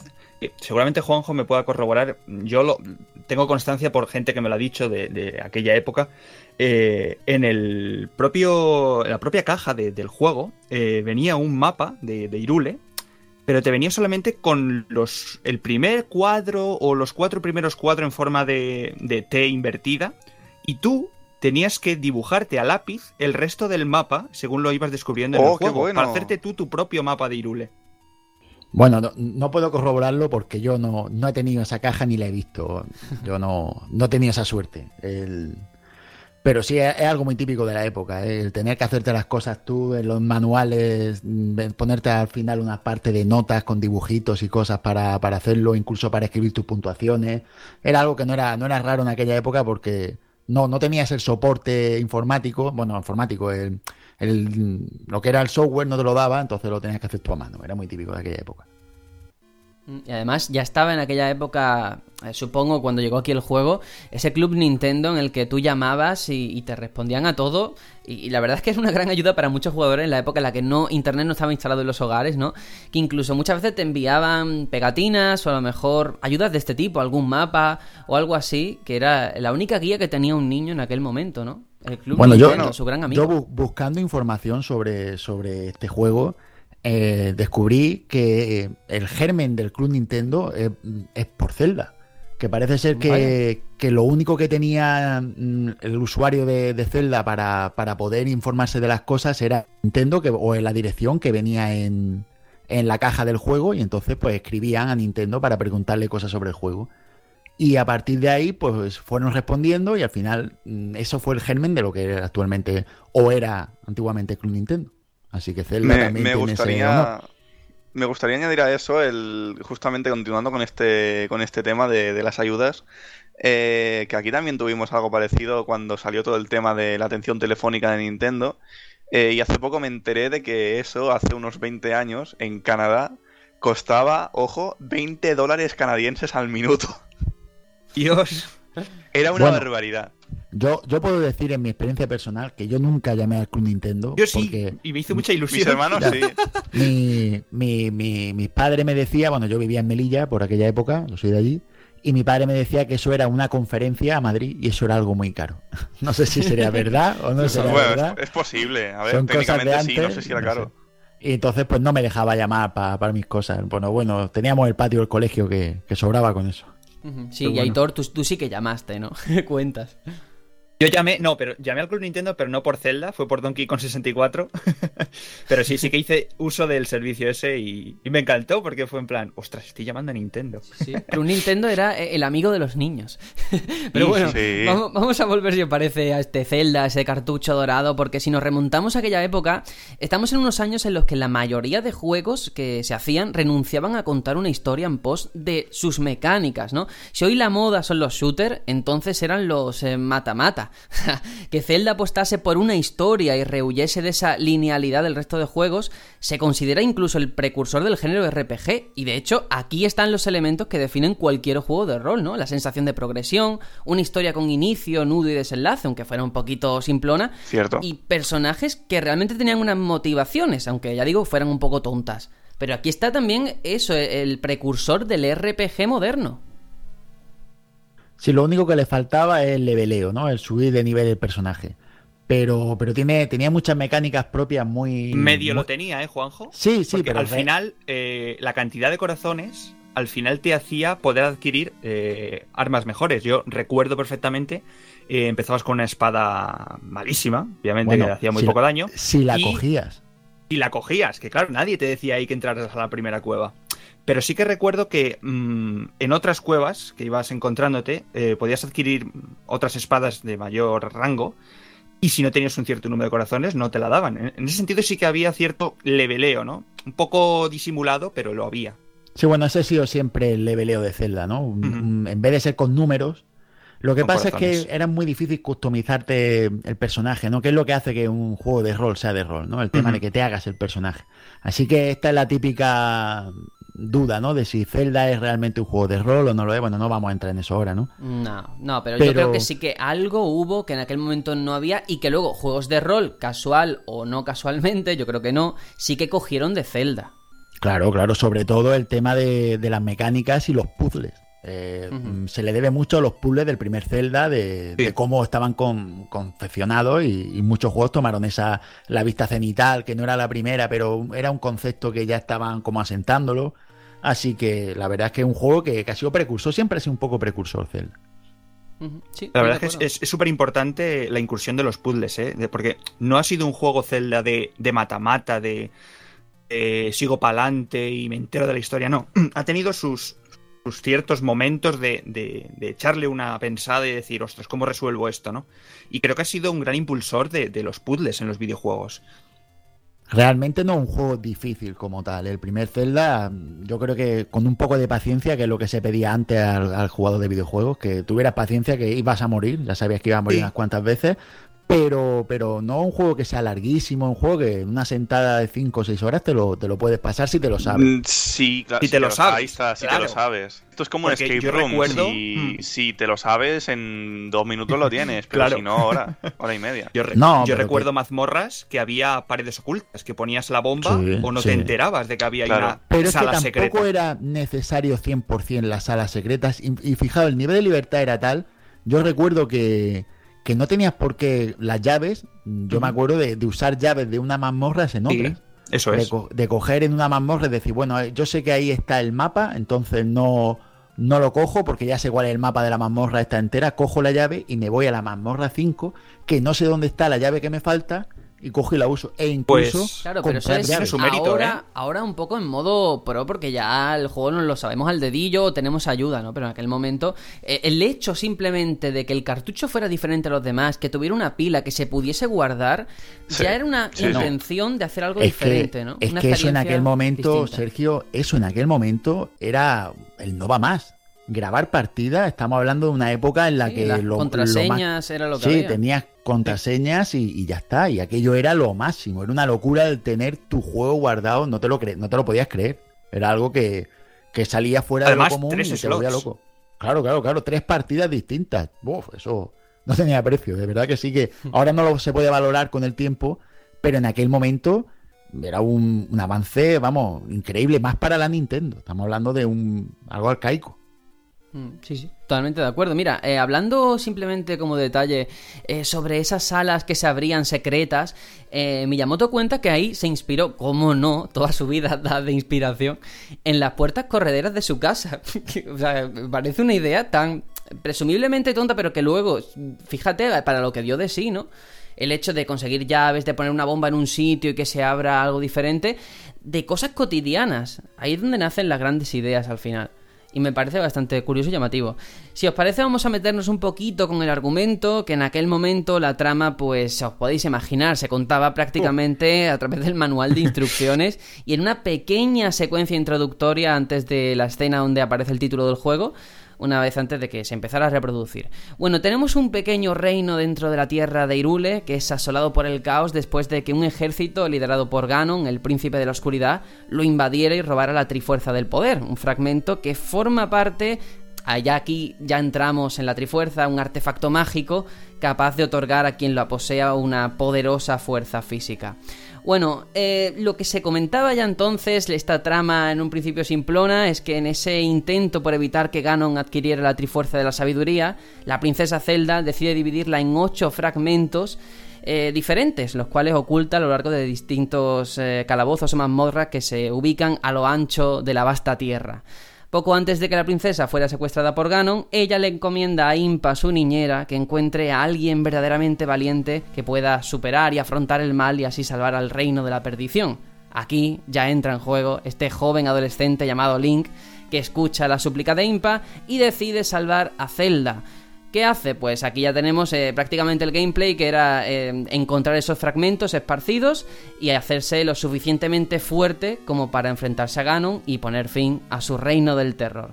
Como digo, la historia, bueno, esto es una excusa que luego a lo largo de los años he intentado hilar, tal, pero en aquel momento yo creo que muchos chavales simplemente le daban al play y, se hmm. encontraban con eso, ¿no? O sea, realmente lo que fuera Ganon o lo que fuera la Trifuerza estaba ahí, pero tampoco te decía mucho, ¿no? Sí que estaba el sentimiento de progresión del héroe, de que iban mejorando y lógicamente al final, eh, un boss final eh, era el fruto de todas las aventuras que has vivido antes, ¿no? Pero ya está. Mm. Sí, también hay que verlo en la perspectiva de que en aquella época esto, este juego era un experimento y no se sabía si iba a triunfar o no. Entonces yo creo que la historia fue lo que menos tampoco se preocuparon en decir esto tiene un guion, vamos, espectacular, unos giros argumentales. No, fue eso, una excusa que el juego salió bien y entonces, entonces ya sí que pensaron un poco, pues, vamos a darle un poco más de trasfondo a todo esto, ¿no? Pero en sí yo creo que el primer Zelda es mucho más jugabilidad que historia, muchísimo más. Eh, el peso que puede tener en la cronología general es muy, muy, muy poco, realmente. Sí, sí, lo que pasa es que yo creo que no había espacio de memoria suficiente como para añadir una historia. Porque si te fijas, los textos, todo es muy escueto. De hecho, aquí muchas cosas, muchas cosas las, las sabes por intuición, intuición pura y dura. Y, o porque te pones a probar. Yo he estado viendo después con el tiempo, pues gameplay y cosas de estas, y te das cuenta de que hay un montón de secretos, secretos que yo no tenía ni idea de que existían. Pues zonas que tú con una bomba le explotabas y se abrían eh, elementos de mejora, corazones ocultos, cosas que, vamos, yo en, el, primer primera partida que hice me hice mis templos y se acabó. Y te das cuenta de que el juego tiene mucha profundidad, pero nada de explicación, en absoluto. Así que la historia, pues eso, la historia era una mera excusa para, para un gameplay bastante depurado para el momento. Sí, sí, totalmente de acuerdo. Y además es eso, el poder guardar, el que cuando acabases la primera aventura, o sea, pudiese volver a jugar con los enemigos más fuertes, con ciertos cambios, estaba hecho para que ese cartucho te diese horas y horas. A lo que se suma el hecho de, estar perdido en un principio, ¿no? No tener nada. Y sí que era una aventura en aquella época y además los personajes. Hay que hablar ya de los personajes. Ya tenemos aquí a Link, un chavalillo que era una especie de, de, elfo que no hablaba. De hecho, Miyamoto cuenta que se inspiró en Peter Pan. Y que en aquel momento supongo que sí, que era fruto de las limitaciones de la época el que no hablase, lógicamente, pero que al final se ha convertido en una seña de la saga. Y yo creo que el Link representa el, el arquetipo del héroe por antonomasia. Un chaval que parte a lo mejor sin conocimientos, incluso ese despertar que en la mayoría de juegos tiene, ¿no? De, un letargo, de un largo sueño, el despertar del héroe y a partir de ahí va conociendo gente en su aventura, en su periplo, en su viaje, que le va ayudando, asesorando para acabar con el mal. Yo creo que aquí tenemos el estereotipo, vamos, calcado del típico héroe. Es que Link es un estereotipo desde el nombre. Cuando tú lo llamas enlace, ya ahí lo estás mm. diciendo todo, ¿no? Está, es simplemente el que tiene que estar ahí para hacer lo que tiene que hacer. Y, y ese eres tú, no es Link. Link eres tú y tú eres Link. Y por eso hasta ahora no, nunca ha tenido personalidad, aunque con el tiempo, evidentemente, es un personaje con una fuerza arrolladora. Pero siempre ha sido algo que Miyamoto le ha dicho. Él no le ha dado voz porque él quería que tú te sintieras que eras él. Entonces, pues, eh, Link es lo que es, es un, un mero transmisor. Es así. Sí, es así, totalmente de acuerdo. Sí que hay otros personajes a lo mejor más interesantes por el rol que ocupan, porque a lo mejor Link sí que no deja de ser, ya digo, un personaje que en ciertos momentos es incluso un maniquí, porque eh, no parece que no tiene vida, lo manejas tú y eh, no le veo emociones. Con el tiempo esto ha cambiado, ¿eh? Cuando llegó Wind Waker ya tenía más expresividad, incluso antes con el Into the Past, pero en estos momentos no dejaba de ser un muñeco que se movía. Pero eh, Zelda, la princesa Zelda, no sé qué os parece el papel que juega, porque venimos a lo mejor de la típica princesa, la princesa Peach, que había que salvarla. Aquí había a lo mejor también que muchas veces salvarla. Pero ya era diferente, ¿no? Tenía una parte activa en, el, en la saga, en la trama, tenía un papel muy importante. Yo creo que aquí sí que rompe a partir un de... poco hmm, con todo esto. A partir de cierto juego, ¿eh? Quizá en los primeros Zelda aún, Aún se no. conservaba aquel espíritu de salva a la princesa y ya Sí. está. Princesa, Bueno, pero- princesa que hay que salvar. Pero hay que tener en cuenta la parte activa de, de Zelda en este juego. Zelda es la que divide el Ahí Triforce estamos. en ocho trozos. Zelda es la eso- que le deja las instrucciones a Impa y, y Zelda es la que hace la trama de cómo arreglar el asunto, ¿vale? Que el que lo hace realmente es Link, pero quien lo piensa es la princesa. Es decir, Sí, es eh. verdad que es pasiva, pero dentro de la pasividad es como, es como Samus, es darle a, a una mujer un, un punto de vista que no se le daba en aquella época a la mujer, ¿no? En, en muchos aspectos. Creo que el, el problema está en que todo eso que cuentas está guay, pero no se ve en el propio juego. Entonces, eh, es, cosas que te enteras por el manual. Pero ver una, una princesa, una princesa activa, heroína en cierto, en cierto sentido también, creo que hasta niveles de Ocarina y ya un poco más Wind Waker, ahí es donde creo que pega el vuelco a la saga y se Sí, convierte sí, sí. de verdad en un Hombre. personaje Eso muy, sí es muy fuerte. Eso es Como interesante. activo es así. Sí, sí, la- la- yo creo que de todos los personajes de la saga, el que más ha evolucionado Sí. ha sido Zelda, sin lugar a dudas. La que le ¿eh? pone nombre a Sin la duda. O sea, no, pero por ejemplo, yo qué sé, desde este primero hasta Breath of the Wild, es que el cambio es brutal. Y hablamos de un personaje que no deja de ser alguien de la realeza, que está acomodado, como lo queráis llamar, que podría simplemente, yo qué sé, no, no participar mucho en la historia con el tema de los fragmentos y ya está. Pero si luego, cuando hablemos de los siguientes juegos, cada vez su rol es más protagonista, ¿no? Que Sí, como, el como- Zenith creo que es Breath of the Wild. Sí, ¿eh? es sí. la mejor Zelda que se ha hecho. Ya veremos el Bueno, yo, Sí. yo, yo cuento mi experiencia. Bueno, lo que yo me pensaba que Zelda era Link. Cuando No, yo era crío. Mucha gente, Ah, no, no te vergüenza. Claro. Yo, era, es que yo vi el juego la primera vez. ¿Este qué juego? Este es el Zelda. Y yo veía un personaje que iba para allá para acá con orejas de punta. Digo, pues este será Zelda. Pensaba yo, ¿sabes? Eso en un principio. Después ya, pues te pones a leer las revistas, esto y lo otro. Pero la primera vez yo era un niño y yo creí que Zelda era Link.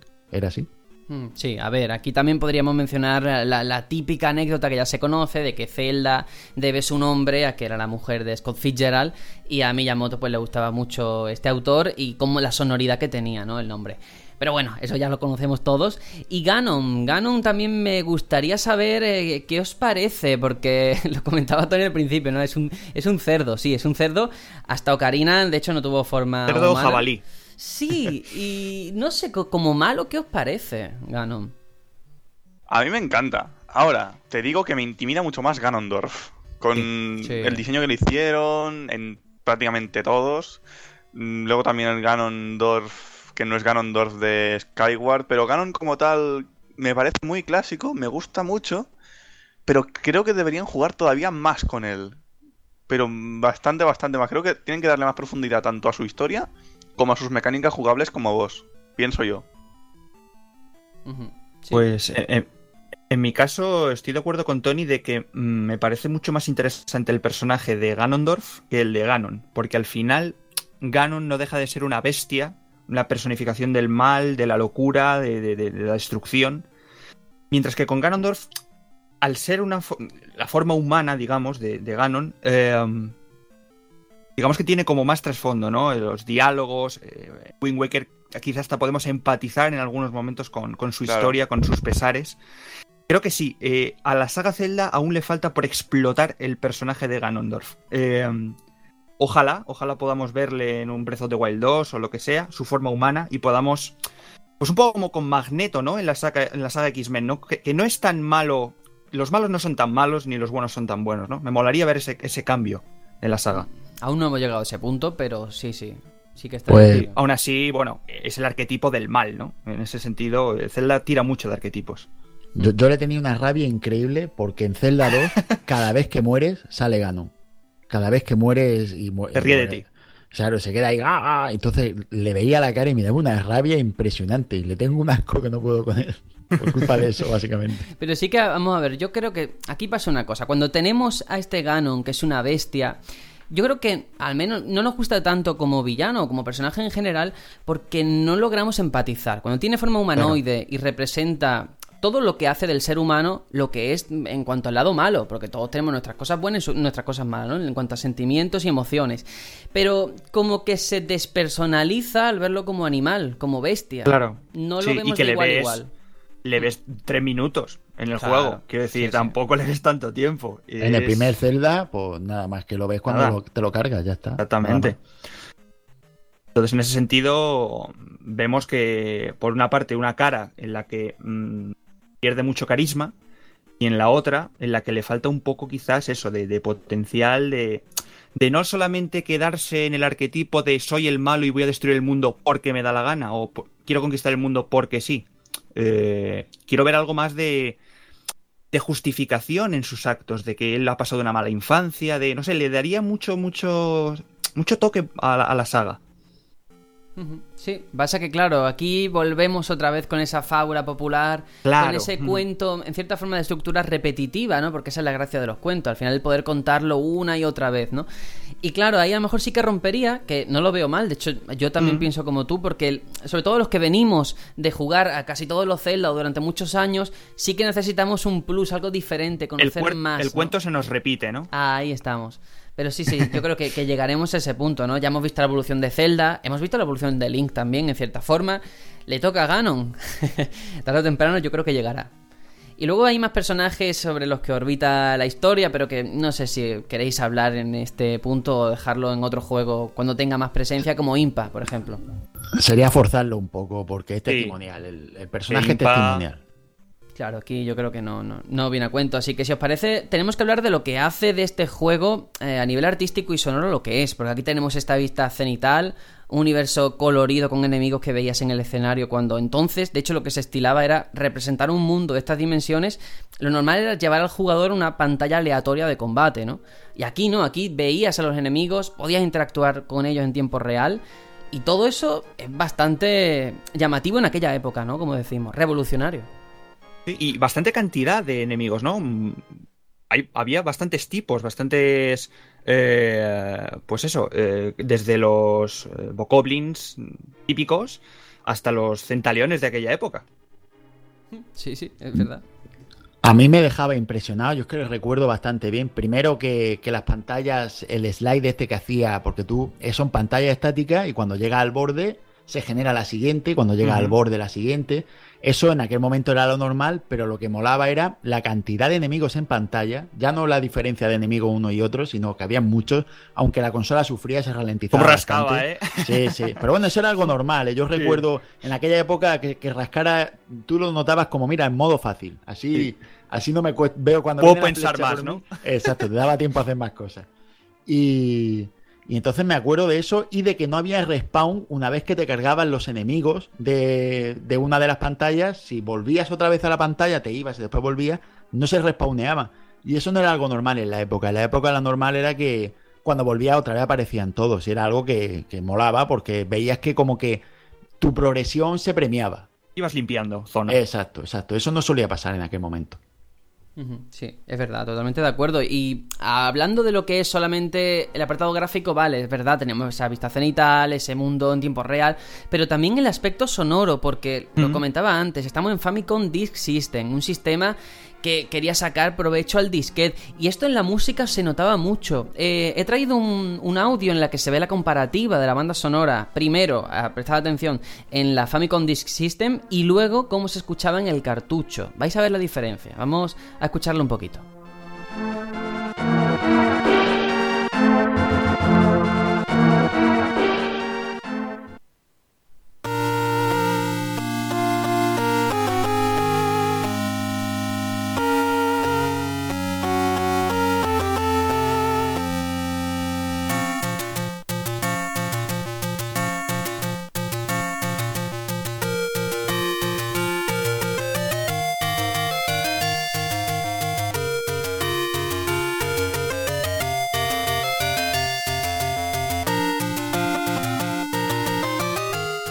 Esto es en la Famicom Disk System. Ahora vamos al cartucho.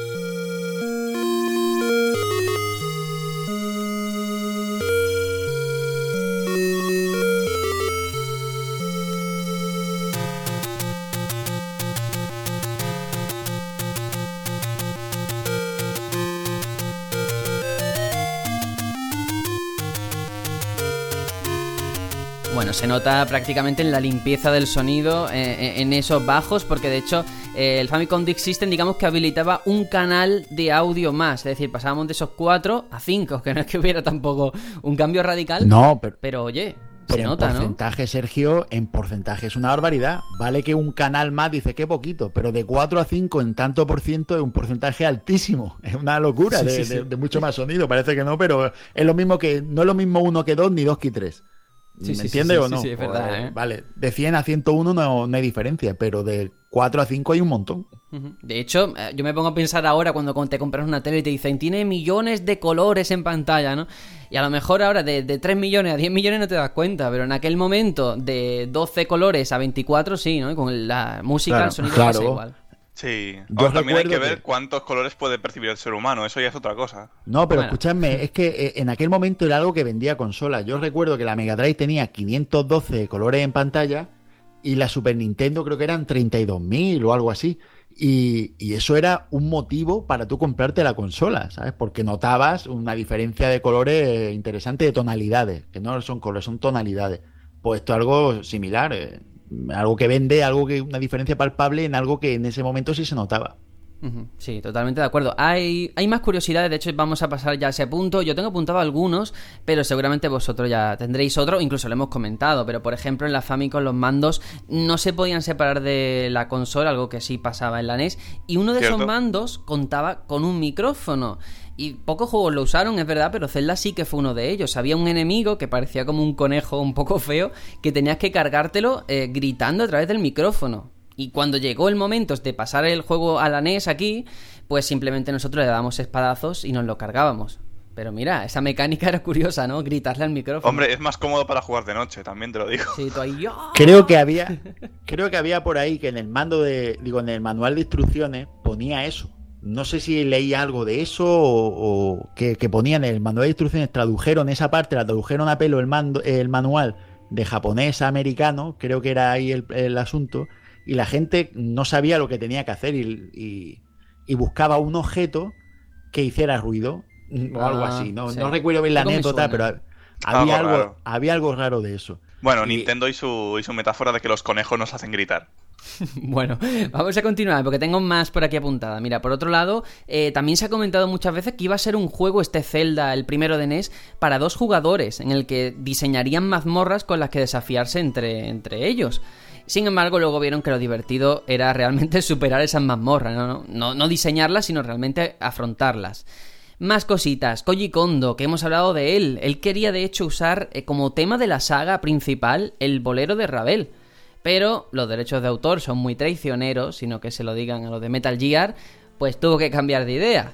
Mm, por último, otro que tengo también, el diseño, de hecho diseñaron un traje para Zelda estilo ciencia ficción como si fuera un soldado de Freezer que al final no se usó, gracias a Dios. Imaginaos cómo hubiera sido Zelda con un traje así súper feo, ¿no? Teniendo ahora mismo como nosotros la recordamos, con ese estilo más de la realeza. Pero sí, sí, hubo muchas ideas que al final se descartaron, otras que a lo mejor se dejaron para juegos posteriores, pero que este fue el origen de todo. Y antes de nada a mí me gustaría, como para cerrar este episodio, este eje principal de, de este capítulo, hablar de las experiencias personales de cada uno. Yo sé que Juanjo ya nos lo ha comentado de la primera vez que lo vio, fue siendo pequeño, pero ¿cuándo lo jugasteis realmente por primera vez en condiciones? Cada uno de vosotros, Tony. Pues yo me acuerdo de, jugarlo en la versión que ya he dicho del disco este promocional de Zelda para GameCube. Y recuerdo jugarlo de verdad eh, hace unos tres añitos quizás, cuando yo aún tenía mi... No, hace unos cuatro años ya a lo mejor, cuando yo aún tenía la Wii, no tenía la Wii U. Y jugarlo porque era de estas primeras que aún se podía jugar eh, juegos de GameCube y conectar los mandos. Y la verdad es que llegué a pasarme la primera mazmorra únicamente, creo. Pero me la pasé yo solo. Me la pasé solo y sin ayuda y me sentí muy orgulloso en plan... Ole tú, Tony, ole tú. Eh, me, fue una sensación súper buena de, descubrimiento. Sí que es verdad que había visto algunos vídeos y tal y sabía más o menos lo que, lo que había que hacer, pero no sabía el camino. Y fue ir para arriba, para arriba y llegué y dije, ostras, mm, pues, pues qué guay, Tony, lo has hecho tú solito, muy bien. Y creo que no me pase nada más. Creo que llegué a la parte de, mm, del cementerio, que está por los cuadros de la izquierda pero creo que ahí me quedé. Ahí me quedé, pero la sensación de, de descubrimiento aún se, aún se conserva. Bueno, si no me equivoco, para llegar al cementerio había que hacer una combinación de, entrar en unos sitios sí, y... El bosque prohibido, el bosque perdido, perdón. Norte, sur, oeste, sur o norte. No me acuerdo bien, pero es que todavía eso lo tengo grabado a fuego, cómo memorizar Ah, pues ni me acuerdo, ni pues me acuerdo. Sí, pues sí. Entonces llegabas a una zona donde salían centaleones azules y rojos. sí, eso es. Sí, y después subías para arriba. Bueno, es que ya veis lo que habré jugado yo este juego, me he inflado. Ostras, pues ni me acuerdo. Pues entonces seguramente no, y lo recuerdo del mapa del Hyrule Warriors, porque a mí eso no me suena de nada. bueno, Hitor, en tu caso, ¿qué? ¿Cuándo lo jugaste por primera vez? La primera vez fue, pues, que lo vi en un centro comercial, eh, la versión que sacaron para Game Boy Advance de varios títulos de, NES, las, convirtieron a cartucho de Game Boy Advance, estaba NES Classic, NES Classic se llama NES Classic, sí. Y dije, joder, pues me lo voy a pillar, porque además estaba, creo, a en oferta a 12 euros o una cosa así, dije, esto lo tengo que tener. Fue comprarlo y me vicié muchísimo. Sí que necesité de ayuda en ciertos momentos del juego porque no sabía continuar, no, no, sabía, no, veía pistas claras, ¿no? De, de, decir por dónde sigo, dónde está la siguiente mazmorra, ¿no? Entonces sí que necesité ayuda en ciertos momentos, pero me lo acabé. Y bueno, luego eh, lo he adquirido en, consola virtual en Wii, eh, lo he pasado a Wii U, o sea, lo tengo en varios formatos, tanto en, digital como en físico. Qué bien, qué bien. Y Juanjo, en tu caso, ¿qué? Ya sabemos cuándo lo viste, pero jugarlo, jugarlo. Bueno, pues la primera vez que lo vi fue esa que he contado, el cumpleaños. Después al tiempo así picoteando en casa de amigos. Es que jugábamos mucho antes así, ¿no? Pues alguna vez ya pude jugar en casa de, alguien, no me acuerdo ni de quién. Pues en alguna casa llegué y esa fue la vez que, me puse a jugar y, no cogí la espada y estuve dando vueltas como un idiota por el mapa mm, sin saber qué hacer, porque claro, me iban pegando hostias y yo no sabía cómo, cómo evitarlo. Hasta que me mataron y ya me llegó el colega, oye, métete en esa cueva empanado. Y ya pues ahí aprendí un poquillo del asunto. Y después la vez que, me lo pasé fue ya a los años, bastantes años. Este juego, por, desgracia, no, no, me tocó. En aquella época los juegos te tocaban, algunas veces este juego no me tocó tenerlo. Y emulándolo, lo emulé en, PC y, me lo pasé. Me lo pasé emulándolo sin, sin información, porque por aquella eso de información en internet era, era algo complicado. Y ya lo, último, pues cuando me lo compré también como, como editor para la NES Classic, me compré el juego, solo el cartucho de. Bueno, NES Classic digo, en la versión NES Classic de Game Boy Advance, del cartucho solo. Y ya ahí pues me lo, me lo pasé con trucos, buscando, bueno, trucos, buscando todos los secretos, todas las cosas en internet y ya pues dale la vuelta al juego mil veces. Bueno, lo tenemos en NES Classic Mini también. También, también, también, también, también. Yo la primera vez que lo jugué fue hace relativamente poco, o sea, la primera vez que lo jugué en cuanto a terminármelo. Hace cinco años, eh, con el plan Embajadores de, 3DS, que nos lo dieron. Este y el Zelda 2, que el Zelda 2 no me lo terminé, ahora entraremos ahí. Pero sí que ahí ya me lo acabé en mi 3DS y está bien, pero es cierto que yo creo que no ha envejecido bien. Y esto también creo que es, interesante comentarlo, sí, pero claro, también que la mayoría de juegos de la época han envejecido muy mal. Hombre, a lo mejor me juega a Mario Bros. y sí, sí ha envejecido bien, porque las mecánicas son muy sencillas y, muy directo, ¿no? Pero aquí no. Y claro, yo os pregunto en este sentido, porque es verdad que no ha envejecido bien, pero ¿consideráis importante jugarlo, o al menos didáctico, para ver, pues yo qué sé, su importancia, o dar el salto directamente a una entrega más moderna? ¿Qué sería lo más adecuado? Hombre, mm, jugarlo al menos verlo, no, hace falta que te lo pases si no quieres, pero valor histórico tiene mucho. Yo, yo es que mi opinión es sesgada, porque para mí no ha envejecido mal. Quiero decir, yo. pero tú, a alguien que solamente ha jugado cosas en 3D, a lo mejor un poquito más joven, ponerle esto como primer acercamiento a Zelda, a ver si va a huir despavorido y no se va a acercar nunca a un Zelda. Claro, claro, no, yo entiendo eso, ¿vale? Pero y, entiendo vuestro punto de vista. Lo que pasa es que yo tengo otro. Comprendéis que es que yo, para mí esto es un es fundamental, eh, porque fomenta tu paciencia. Para mí es importante tener paciencia y saber aplacar ese, eso que tenemos ahora de la falta de tiempo. que los juegos tienes, que pasártelo y, antiguamente tú no tenías que pasarte los juegos, te lo ibas a pasar.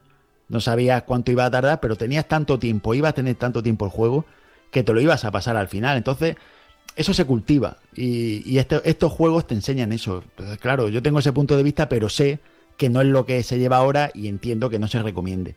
Pero yo personalmente creo que las mecánicas no están pasadas. Yo, de hecho, si los retomara ahora, que no, no lo, no, lo, puedo- no lo voy a hacer porque no tengo tiempo, lo que estamos hablando, pero si los retomara ahora, seguro que lo disfrutaría como, como el primer día. Pero también es que soy más viejo.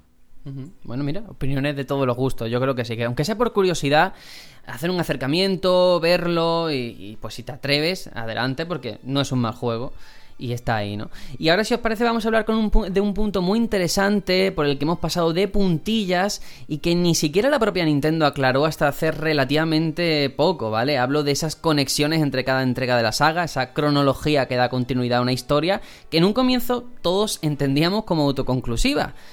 Pero claro, no es fácil hablar de estos nexos porque nos metemos en cuestiones como distintas líneas temporales, que sí que añaden cierta complejidad a quien quiera conocer a fondo el universo de Zelda. Así que Aitor, si te parece bien y como al- alguien que está más puesto en esto que yo desde luego, ¿podrías explicar un poco, así como para tontos a medida de lo posible, en qué consiste esta cronología de forma que sea lo más fácil posible de, de entender? ¿De forma general o específicamente del Zelda 1? De forma general, para que nos Vale. hagamos a vista de pájaros lo que, lo que hay detrás. Muy bien.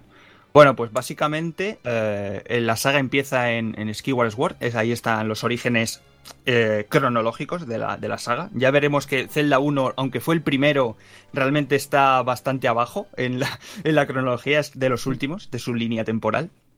Eh, y bueno, es lo que digo, en, en Sword se nos presentan los orígenes de todo, la espada maestra, la importancia que tiene, el ciclo de, de destrucción que no para, está dando vueltas todo el rato.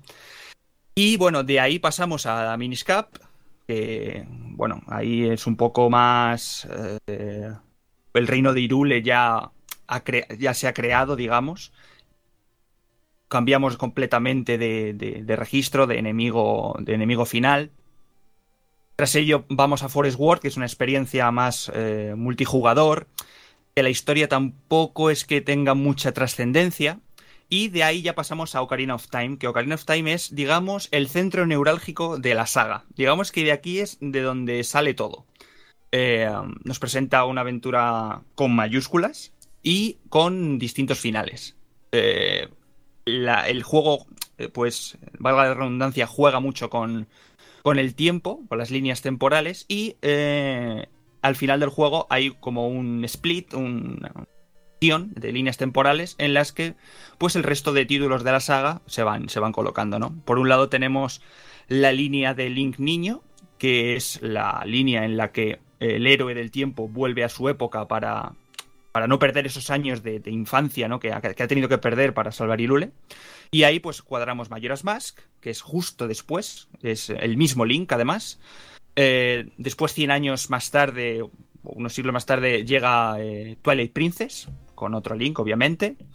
Y eh, Forest World Adventures, que otro, otro juego que invita mucho a la jugabilidad del Forest World original, esta vez en igual en vista cenital, pero en consola, en consola de sobremesa. Luego también tenemos la línea temporal de Link adulto, que eh, es en el final de Ocarina of Time, cuando Link regresa a su época, entonces Irule se queda sin héroe, ha desaparecido, no, no hay constancia de él. Y bueno, Ganondorf resurge como siempre por esta maldición que ocurre en, en, en. Y eh, no hay héroe para salvar Irule. Entonces las diosas, las divinas diosas, pues inundan, eh, un poco haciendo referencia a Noé, ¿no? Destruyen el mundo para salvarlo. Y pasa muchísimo tiempo y es cuando aparece Wind Waker. Con otro Link, obviamente. Hay muchos Links a lo largo de la saga Zelda. Que tiene que enfrentarse de nuevo a Ganondorf. Eh, después de ese Wind Waker llega las entregas de DS, tanto Phantom Hourglass como Spirit Tracks en un nuevo Irule. Y luego tenemos una línea que se sacaron un poco de la manga, digamos, eh, en el 25 aniversario con la salida del Irule Historia, que era donde por fin poco ordenaron todas las ideas que había. Y es la línea del fracaso. Y es el ¿Qué hubiese pasado si? ¿no? Que es un poco debatible, ¿no? El, oye, esto lo habéis sacado de la manga, porque el que hubiese pasado puede pasar en cualquier momento, Claro. ¿no? En cualquier juego, ¿no? Y es el que hubiese pasado si Link hubiese muerto, hubiese perdido, hubiese sido derrotado eh, al final de Ocarina of Time por Ganondorf. Entonces, eh, Hyrule se entra en una, época de, de oscuridad, de, de- de destrucción. Y ahí están alojadas pues la- las entregas de A Link to the Past, luego vienen eh, los eh, Oracles, eh, seguido por eh, Link's Awakening, luego A Link Between Worlds, Tray for Heroes, que bueno, Tray for Heroes en lo que es la, la cronología de la saga, pues tampoco... Yo cuando vi el, argumento y tal dije, no me puedo creer que esto sea canónico, pero bueno, son las decisiones que toman. Y después ya sí que viene este Zelda 1 del que hemos hablado y Zelda 2, que son los últimos de esa línea temporal. Y luego tenemos Breath of the Wild, que pues ya hablaremos dónde Ya- lo podemos sí, ubicar. Ya hablaremos, pero me van a tirar piedras por esto, pero ¿es realmente necesaria una cronología o está metida un poquito con calzador? Pues mira, he Está escuchado opiniones. fans la quieren. Hmm. He escuchado opiniones de, todo tipo, ¿no? Y yo pienso al final y llego a la conclusión de que mm, hay dos capas. Eh, tú te puedes quedar en la capa primera, y me parece muy bien, que es la cronología me da igual. Y está muy bien porque al final cada juego de la saga Zelda no necesita de que tú hayas tenido un recorrido por ella. Tú un juego de Zelda empiezas, acabas y te enteras de su historia, es independiente del resto de juegos. Y me parece genial, por- porque puedes iniciarte en cualquiera de ellos. Pero luego hay una subcapa inferior por si quieres profundizar. Sí es verdad que tiene lagunas, que a lo mejor están puestas porque faltan huecos, faltan juegos, quizás. Quizás haya cosas que sí, que están metidas con calzador. Eh, hay muchas lagunas que tú con tu imaginación tienes que rellenar o dar por hecho. Pero que me parece genial. Eh, el hecho de sacar una- un juego nuevo, como por ejemplo Breath of the Wild, y que tengas a la comunidad dándole vueltas a dónde leches va este juego. Sí, a mí me parece bonito. una cosa genial que hace comunidad y que además, pues no se tiene que perder, la verdad. Que en algún momento sí que Nintendo diga, pues va aquí, pero que estos años de incertidumbre no nos los quiten, porque era lo que había antes de sacar la cronología oficial y era la leche. Sí, sí, sí, estoy totalmente de acuerdo. Lo que pasa es que, claro, no sé hasta qué punto llegó un día en el que Nintendo dijo, hostia, estos juegos que hemos sacado vamos a intentar unirlo, o si desde el nacimiento, yo creo que, de verdad, mi opinión es que desde el nacimiento no estaba concebida esta historia, por mucho que ellos digan que sí, ¿eh? A ver, Claro que No. Porque seguro, esto es como seguro. cuando No, Tarantino a te dice que todas sus películas están unidas porque sale la misma marca de tabaco. No, perdona, es ver. que no me lo creo. Yo te digo, Hombre. te digo una cosa. Yo creo que, a ver, Zelda 1, eh, cuando lo sacaron no estaban pensando en hacer una saga de esto porque no sabían la trascendencia o las ventas que iban a tener, ¿no? Entonces Zelda 1 fue un poco, bueno. Luego salió Zelda 2 y dijeron, bueno, esto es una continuación de Zelda 1, obviamente. Sí. Y luego salió A Link to the Past, que el nombre en sí dice un link del pasado. Ahí o sea, se retorció un todo, juego. ¿no? Claro, un- no, no, no es que se retorciera, sino que te están diciendo, esto es una precuela de Zelda Ajá. 1 y Zelda 2. Digamos que hasta mayoras más, digamos que sí que había cierta cronología de decir, bueno, estos juegos sí que los puedo ordenar. Ahí es fácil ordenarlos. Vale. Pero con la salida de Wind Waker, eh, a muchos les explotó la cabeza porque dice, ¿esto dónde va?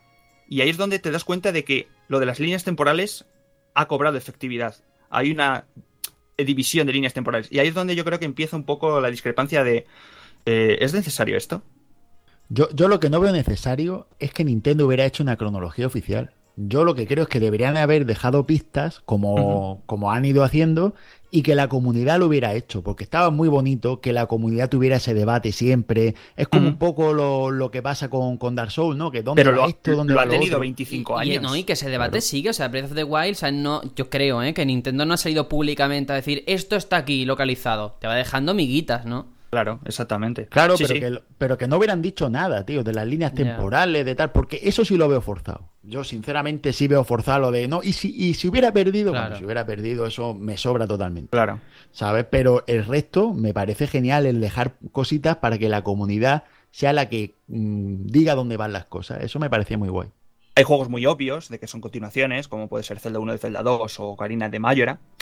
Pero luego sí que es verdad que hay otros que juegan mucho con, con, con las lagunas, con el paso de, de- de siglos, de milenios entre entrega Pero y otra. Entonces, Hmm. claro. Porque te digo una cosa, a ver quién es el guapo de Nintendo ahora que saca un juego de Zelda y dice, no, este no es canon.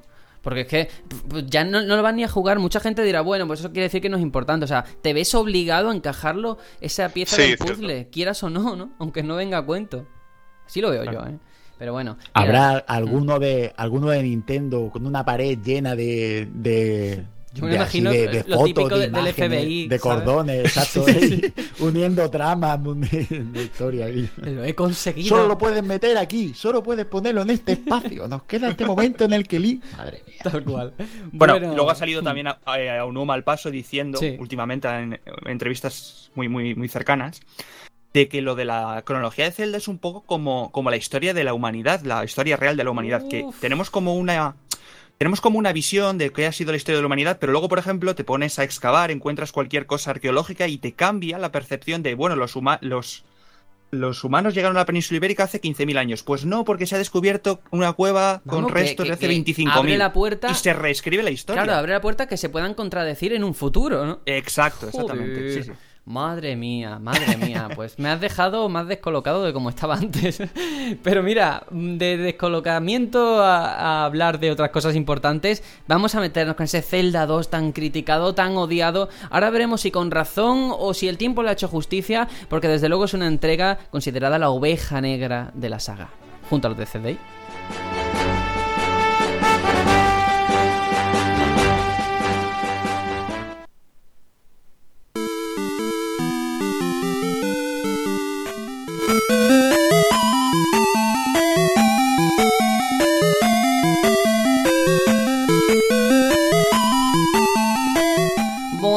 Después del éxito de ese primer Zelda, el equipo liderado por Miyamoto se puso a trabajar en una segunda entrega. Muchas veces se ha criticado el que estamos en una industria plagada de secuelas, que pocas cosas cambian respecto al original, pero lo cierto es que con este Zelda 2 se rompió con todas las bases hasta el punto de que Miyamoto incluso procuró que los desarrolladores implicados no hubieran trabajado o jugado al original. Eh, para cuando salió en Japón en 1987, los fans ya tenían opiniones divididas al respecto. Y digo lo de divididas porque en ventas la verdad es que funcionó muy bien. Eh, parece ser, mirando, recabando información, que superó los 4 millones de unidades vendidas. Supongo que luego con el tiempo.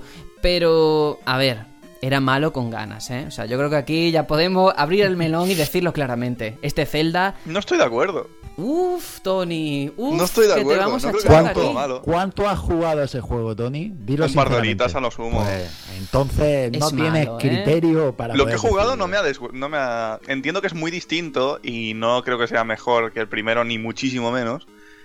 Pero hay gente a la que le gusta y yo entiendo por qué. ¿Dónde lo has Preséntame jugado? a esa gente, por favor. En la, en la versión de GameCube. Es decir, pero sin save states. Lo has jugado a pelo. Sin, Eh. ¿Sin qué? Perdón. Save states.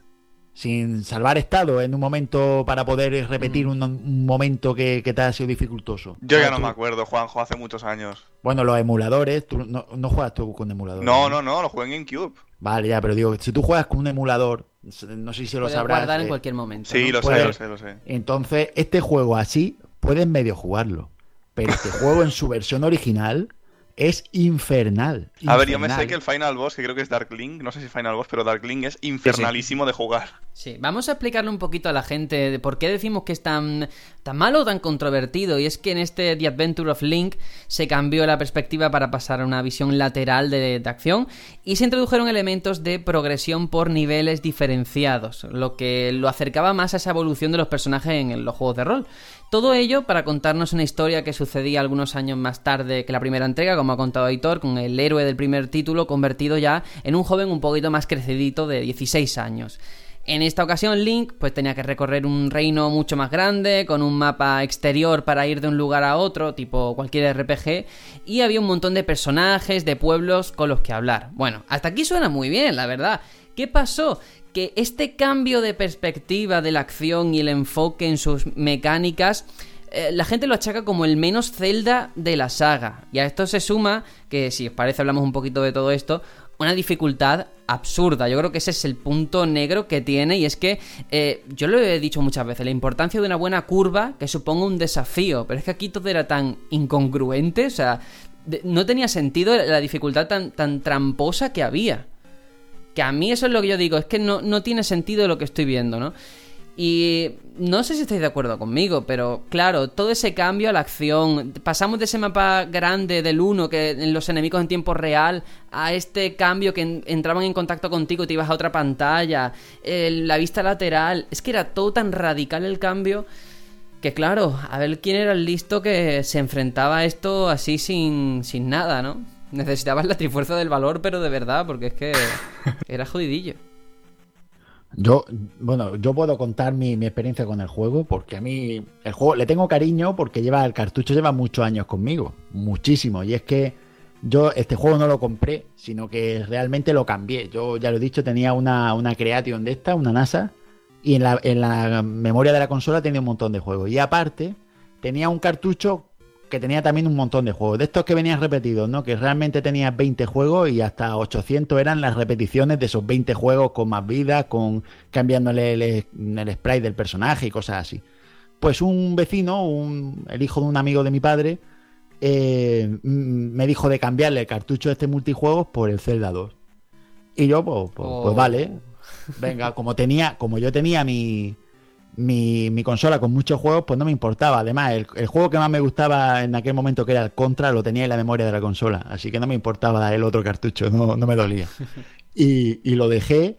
Y cuando yo puse el Zelda 2 en mi, en mi NASA, eso, eso dije yo, madre mía, ¿esto qué es? Porque claro, yo de ver el Zelda a ver esto, la diferencia fue un... También es verdad que al principio tú ves a Link de lado, ves a Zelda así como, como durmiendo. Muy Blancanieves. Sí, y cuando sales de ahí de esa estancia, sales a una vista cenital, ¿no? Desde arriba. Ah, bueno, vale, vale, ya, ya estoy en el Zelda normal. Pero claro, cuando vas andando y de pronto te llega un enemigo, te, te aborda, ¿no? Porque son de estos combates aleatorios. Y entonces se vuelve a poner de lado. Y ves que te cuesta darle a los enemigos la vida, darle do, dos piñas que te que pierden, sí. la pierden la experiencia si los enemigos te dan. Es si que tú injusto, ganas un juego injusto, sí. Tú ganas experiencia cuando matas enemigos, pero pierdes experiencia y vida cuando el enemigo te da. Entonces es muy difícil subir de nivel. Te pega, tienes que estar farmeando muchísimo tiempo y yo me acuerdo de, de, una selección muy mala. Y cuando fui a devolverle el juego al chaval, resulta de que se habían mudado. Oh, ya no, te dejó el marrón ahí. Es el creepypasta sí, este, el del Mayora. Sí, el del Ben, ¿no? Eh, llegó y, y, le dije a mi padre, papá. ¿Cómo se llamaba a... tu vecino, por cierto? Eh, no me acuerdo, ah, te digo vale. la verdad, no, no, me acuerdo. No, es que no era un chaval que yo conociera, sino era el hijo de un, de un amigo de mi padre, un oh, compañero de trabajo de mi padre. Te la coló. Y entonces me la coló totalmente. Me hizo la, la jugada del polvorón, así, así de claro. y cuando yo fui a devolverle el juego, no sé, al mes o algo así, pues cuando estas cosas que yo decía, papá, voy a devolverle juego. No, porque eh, déjalo que juegue un poquito con tu cartucho, que tú tienes muchos juegos, que tal, venga, vale. Y ya cuando ya mi padre ya no me aguantó más y fue de, eh, me dijo, no, no, si es que se han ido. Si es que nunca existieron, eran fantasmas, era Ghost. Me la jugaron, yo creo, yo creo que mi padre entró en la jugada, no sé, no sé yo por qué, ahora lo estoy pensando. Yo creo que para un creepypasta da, o sea, esos vecinos sí, nunca sí, existieron. El creepypasta. Bueno, pero, pero bueno, ahí está, y, y, me lleva acompañando el juego, el cartucho, sin habérmelo pasado ni nada, pues todos estos años que he ido mudando, me he ido viviendo en sitio y ahí tengo mi cartucho dorado que no vale para nada, pero ahí está, ahí está mi Zelda 2. Pero sí que, mira, yo estoy de acuerdo eh, como reflexión que en cierta forma es como que con el primer Todos los juegos de rol querían parecerse a él. Y con este Zelda 2 da la sensación de que ocurrió al contrario, ¿no? De que se amoldó a los gustos de la época, a esa vista lateral 2D, a ese enfrentamiento aleatorio, la subida de niveles, la progresión RPG. Y claro, yo creo que perdía un poquito el ADN de la saga. Hay muchas sí. cosas que sí que estaban todavía, pero es que no, es que no. Creo que se equivocaron en el sentido porque tú ves, por ejemplo, eh, Breath of the Wild y dices, joder, qué cambio ha pegado la saga para bien, ¿no? Pero era porque yo creo que la gente lo pedía, lo necesitaba después de tanto tiempo la misma fórmula. Pero de Zelda 1 a Zelda 2, que la gente, pues tampoco estaba tan cansada, quería más y mejor, ¿no? Quizás. De una segunda entrega, ¿qué es lo que le pides? Más y mejor. Este cambio tan radical, en muchos sentidos, incluso en el, es el único Zelda que no se llama The Legend of Zelda. Ya de, para empezar, ya empezamos mal así. ¿Cierto? sí. Entonces, mmm, todo eso que estáis hablando, es que estoy completamente de acuerdo con, con ello, ¿no? Eh, es que yo las veces que lo he jugado, evitaba los césped, como en Pokémon. Evitaba los césped porque no me apetecía pegarme con, con esos bichos porque sí. me parecía exagerada la dificultad. Eh, pues... Los puzzles se perdieron completamente por el hecho de que, no sé, en 2D quizás es más complicado hacer ese tipo de puzzles. O no, no tengo ni idea, pero era todo más enfocado a acción por acción y ya está. Y no, a mí no me acaba de, de enamorar.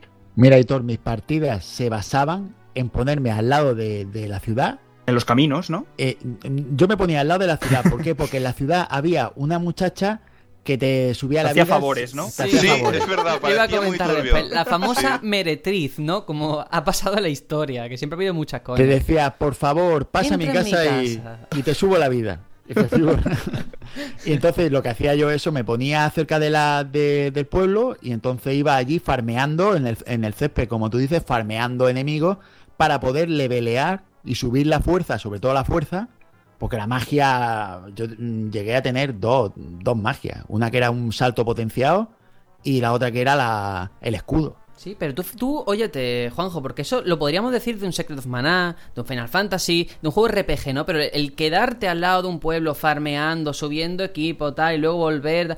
Es que eso, en un Zelda, eh, una conversación que a lo mejor no tendríamos, ¿sabes? Solamente se produce en este Zelda 2. Sí, pero, pero Sergio, es que el farmeo era tedioso, porque los combates contra dos mm, jelly, jelly de esos, o contra arañas que caían de, Uf, de los árboles mía, y para tal, darle eran dificilísimos, es que eran dificilísimos. O las cuevas oscuras. O las cuevas Sí, oscuras, eso es se que eran comentaba oscuras negras. A, a Juanjo antes fuera de micro, lo de las cuevas oscuras, vaya putada. Nada más empezar, si te metías en una cueva todo a oscuras, te- los enemigos te atacaban, tú no veías un carajo. Y a mí eso me parece injusto, de verdad. A mí no me parece una dificultad que te invite a, a seguir evolucionando, progresando, que tú veas como tu destreza con el mando eh, va aumentando. Yo es que no lo veo. Y, y el tío del boomerang, no sé si llegaría a él, pero había uno con boomerang que te lanzaba boomerang en, en un momento dado para coger un corazón que había así por abajo. No, no, no lo recuerdo muy bien. El caso es que, que eso era. vamos, Combates muy pasilleros también. madre mía, tío, era mortal. era mortal. Escapatoria. Mm. Y luego Yo de el- verdad que el tengo muy sistema de progresión eh, muy forzado. Quiero decir, no te dejaban la libertad de escoger qué querías subirte. No, no. Primero era una cosa, luego otra, luego otra. Y luego volvías a empezar. Subías corazones, subías magia, subías no sé qué. O sea, no, te daban la no, libertad no. de. Podías elegir, tío, porque tú te ibas a cancel, a cancelar. Creo que sí, tú subías hasta cancelar, le dabas a estar y pasaba y no subía. Yo es que yo subía la fuerza, lo primero. Y entonces recuerdo de subir la fuerza y irme al, al templo, al primer templo. ¿Parrapa o algo así se llamaba? Sí, ¿Parapa? o- Parapa no, me, Temple, no me acuerdo bien. Bueno, el caso es que, es que eran muchas veces las que las que hacía siempre lo mismo porque no podía hacer más, tío, es que no llegaba más y me costó aprenderme la mecánica de cómo cargarme. Había unos caballeros que al final descubrí que te los cargabas y saltabas y le dabas un espadazo. Pero si lo hacías de cualquier otra manera se cubría todos tus golpes. Entonces, de llegar a, a descubrir eso después de morir un millón de veces, pues mm, lo que quería era dejar el juego. Y de hecho fue lo que hice, dejarlo. Vamos a seguir un poquito más para adelante porque yo creo que detenerse mucho en este Zelda 2 a veces yo creo que nos va a causar incluso problemas o enfermedades, ¿no? De, de hablar tanto. Pero, pero bueno, sí que hay que ser justos de- a la verdad y decir que sí que aportó una serie de cosas y es que por un lado eh, todos esos pueblos que recorremos que tienen nombres luego se usarían en Ocarina of Time para bautizar a los sabios como Rauru o Pues- Osaria, ¿no? Incluso ya tenemos aquí, como ha dicho antes eh, Tony, Shadow Link. Y también yo creo que a Nintendo le sirvió como toque de, de queda decir, oye, a partir de aquí las secuelas sí que Nintendo con el tiempo ha sido mucho más continuista, más conservadora, ha ido cambiando cosas, pero ya no se la ha jugado tanto, ¿no? Yo creo que estos tropiezos al final sirven para aprender de los errores y no volver a cometerlos. Aunque al final se peque de lo contrario en algunas ocasiones, como mencionaremos con Zelda, ¿no? Que se llegó a un punto en el que, para mi gusto, ya era lineal, ¿no? Aunque luego ya se ha cambiado. Pero sí que prefiero eso que no este choque tan radical que al final deja la saga en tierra de nadie. Pero sí que es verdad que de, este Zelda 2 mm, podemos a lo mejor rescatar algunos temas musicales que están muy bien. Y hay una cosa que sí que se ha heredado y es algunos tramos en algunas entregas de portátil como los Oracle y alguna que otra más. Había secciones en scroll lateral. Había partes de ciertas mazmorras y tal que sí que se hacían en scroll lateral, mucho plataformeo. En el eran más Awakening, cortas, eran más... Sí, exactamente. Y al ser más cortitas, pues tampoco era tan, tan tedioso, ¿no? Sí, y luego Sí, ya... era más bien testimonial. Lo que había en los celdas portátiles, por lo menos en el Awakening, que es el que me ha tocado yo, era pues más bien pasar de un sitio a otro. Pero en esto es que era parte fundamental del juego y era, era, era durete. El problema no es el sistema, el problema es la dificultad. Yo creo que todo radica ahí. Sí, eso lo hemos comentado y es que es, que es ahí, ahí está el núcleo del, del problema. En cuanto a curiosidades, sí que obviamente volvían a existir esas diferencias entre el Famicom Disk System y la NES occidental, en cuanto incluso al color, que eh, las mazmorras aquí en la NES estaban caracterizadas por un color eh, diferenciado, temático, mientras que la versión original todas eran de color gris. Y luego también los puntos de experiencia para mejorar a Link, esto me he enterado luego más tarde, en Japón eran de una forma, pero aquí en Occidente los cambiaron, los cambiaron, los puntos que te hacían falta para mejorar la vida, la fuerza, la magia. Y que incluso, y esto es muy japonés, en la versión original, cuando Link moría, parpadeaba cambiando de colores a toda velocidad. ¿Qué pasó? Eso se eliminó porque podía producir ataques epilépticos cuando se optaba por un color rojo al final. Al final dijeron, mira, vamos a ponerlo en rojo y ya está, ¿no? No vaya a ser que los niños les, les dé aquí un Pikachu y se mueran todos. pero, pero fijaos, esto es muy japonés. Eh, nada, yo simplemente por concluir, no quiero quedarme mucho tiempo hablando de este Zelda 2, lo reconozco porque ahora nos espera un juego que me encanta y que me ilusiona mucho más, pero simplemente, ¿es para vosotros el peor de la saga o se lo concederíais a otro? Ese honor. Tendría que jugar a los de CDI y seguramente se iría Bueno, CDI. Pero esos no son esos. canon. Ay, ay. Uf, yo creo que sí. Sinceramente, de lo que he jugado de Zelda es lo peor. Y los he jugado casi todos. Mm, ¿Y los demás? Por supuesto, con, con algo de diferencia sobre los de DS, que a mi parecer son los siguientes, pero sí, peor. Mm, No, un sí rotundo. Y los de DS a mí me gustaron, Aitor. Sí, yo... voy- Llegaremos mí a sí. ellos. Llegaremos. Para mí lo de DS son buenos juegos eh, como tal, pero malos celdas. Vamos a dejarlo ahí. Pero no- Para mí el segundo es un buen Zelda, el primero no. Ya hablaremos. de Vale, eso. vale, mejor. Pero bueno, aquel Zelda 2 yo también estoy de acuerdo en que es el peor o el más incomprendido por razones evidentes. Y ahora si os parece vamos a escuchar un poquito de musiquita para ir al baño, para refrescarnos en esta mañana veraniega, porque luego tenemos que hablar de un clásico atemporal que nos ilusiona y nos llena de gozo a todos. Así que nada, volvemos en un poquito de tiempo, casi nada.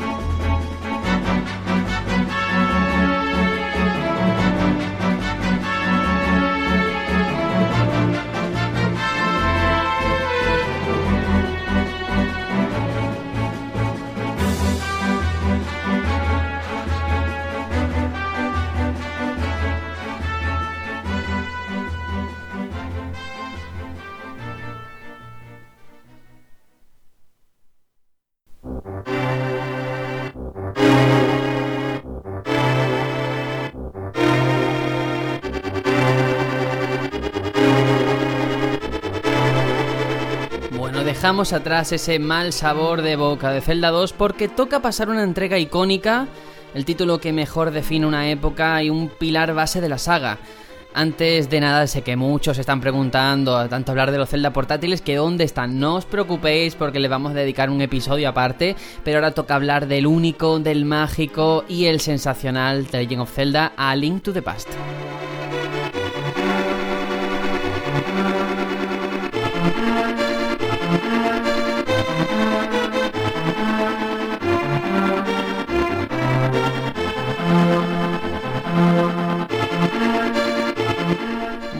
Cuatro años de espera dieron como resultado este juego de Super Nintendo.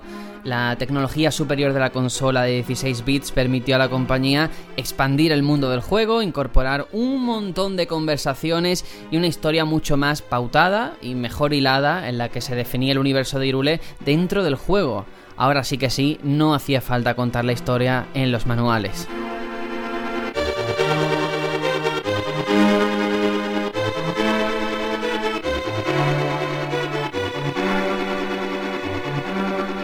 The Legend of Zelda Link to the Past fue además un hito tecnológico al ofrecerse en un cartucho de 8 megabits, que esto es un megabyte prácticamente, que permitía por primera vez en la saga presentar lo que luego iba a ser un elemento recurrente, un mundo paralelo, el Dark World.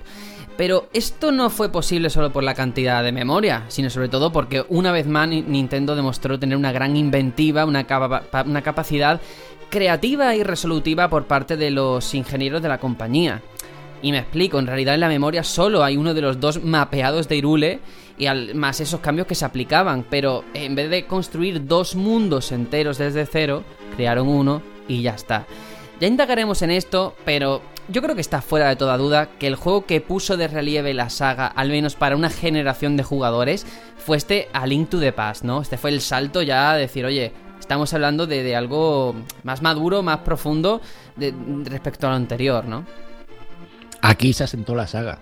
La saga se hizo grande con este juego. Lo anterior fueron el primero un bueno esbozo, el segundo un tropezón, pero este juego esto mm, sentó las bases de lo que hoy día es Zelda y, las bases de muchos juegos posteriores. Mm, el reflejo de ello era este juego.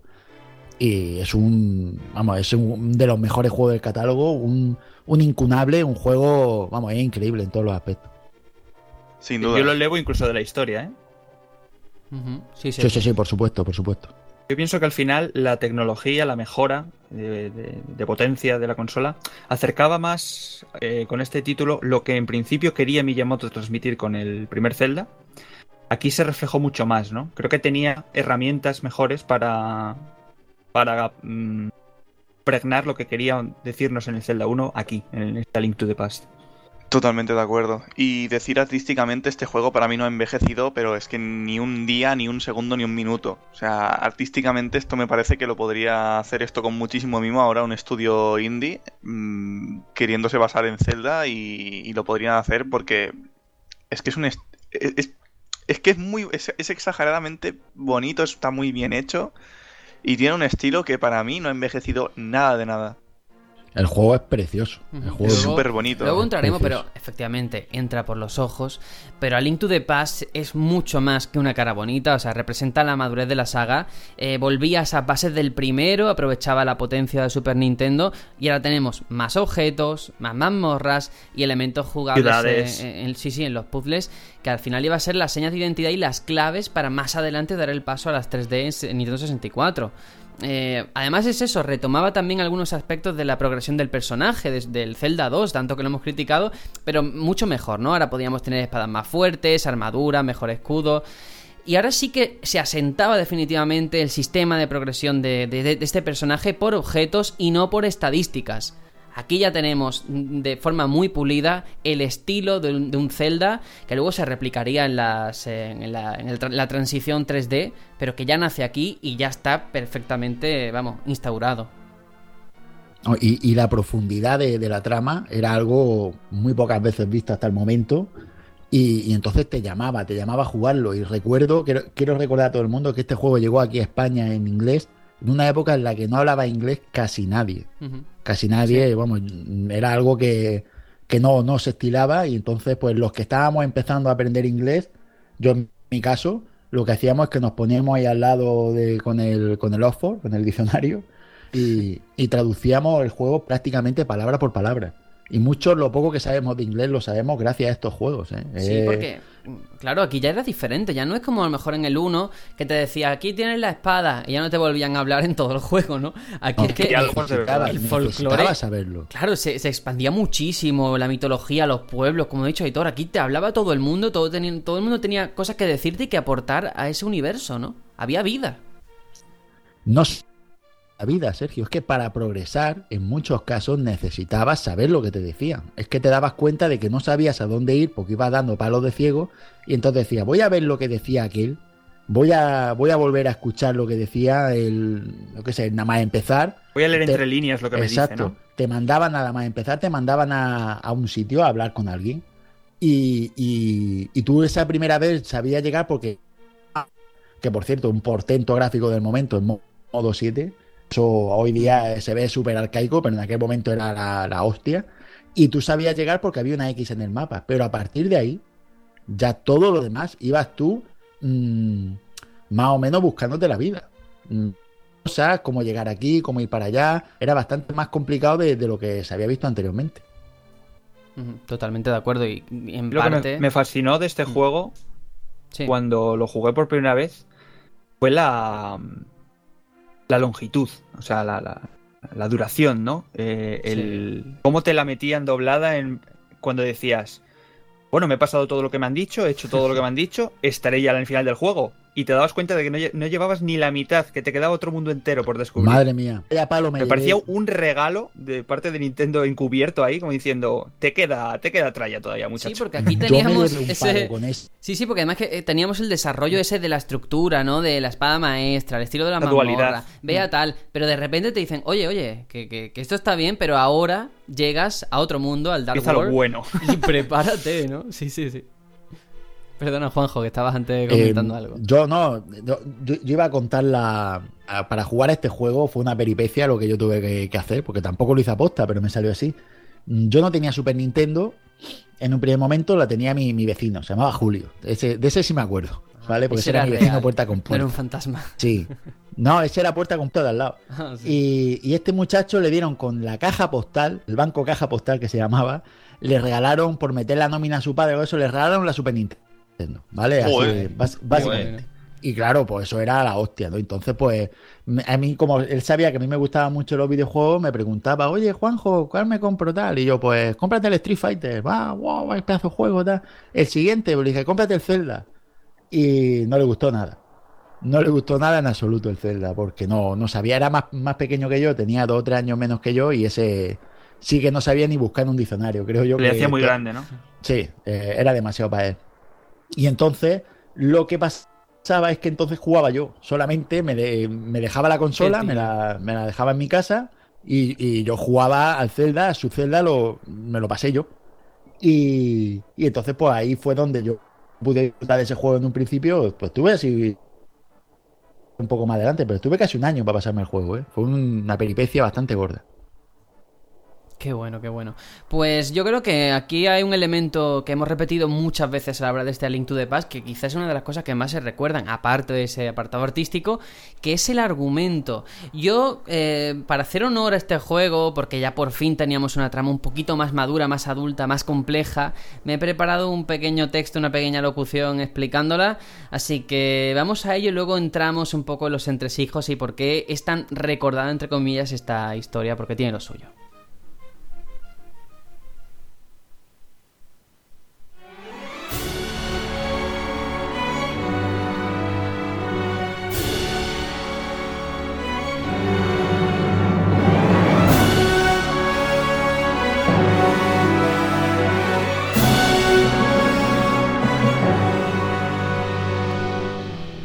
Y es importante hablar de la historia porque por un breve tiempo pareció que la paz había vuelto a Irule, pero sin embargo muchos sabían de la existencia de la Trifuerza y la entrada al Reino Sagrado a causa de la serie de eventos que había desatado Ganondorf.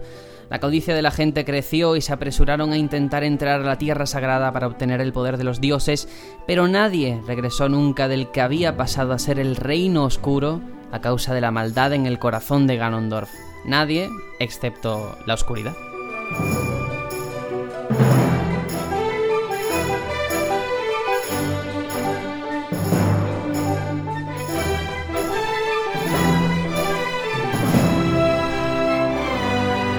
El rey de Irule mandó a los siete sabios a sellar la entrada al reino sagrado escoltados por valientes caballeros, pero los demonios cayeron sobre ellos y una gran batalla tuvo lugar donde la mayoría de los combatientes cayeron para no volver a levantarse jamás. Sin embargo, la entrada al reino sagrado, eso sí, logró sellarse para nunca volver a abrirse. Irule se convirtió en poco más que un fantasma de su anterior gloria y la sangre de los dioses se diluyó en las venas de los ilianos. Sin embargo, el reino permaneció en paz por mucho tiempo, hasta que apareció un sacerdote que quiso romper el sello hacia el reino sagrado que se había transformado en el mundo oscuro. Este poderoso sacerdote, de nombre Aganim, condujo al rey a una muerte prematura y se apoderó de los soldados del reino por medios mágicos.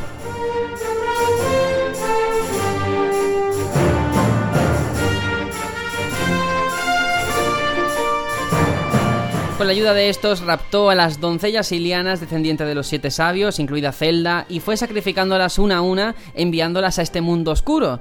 Y cuando el sacrificio de la princesa ya estaba muy próximo, envió eh, una llamada de ayuda que fue oída por Link, uno de los únicos guardias de la ciudad que quedaban, y una vez que la pareja escapó, se embarcaron en una misión para encontrar la espada maestra y así acabar con el temible Aganim.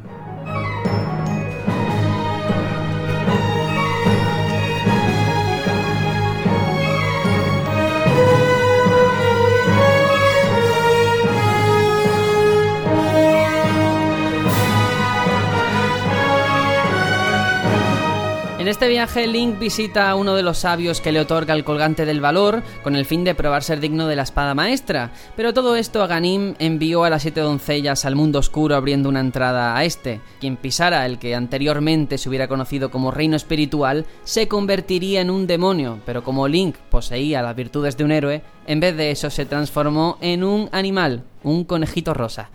Link eh, consiguió la esfera de la luna y el espejo mágico, unos eh, objetos que lo ayudarían en su travesía por el mundo oscuro y que finalmente también conseguiría encontrar los colgantes de la sabiduría y el poder para sacar la espada maestra de su pedestal. Señores, vamos a por la espada maestra.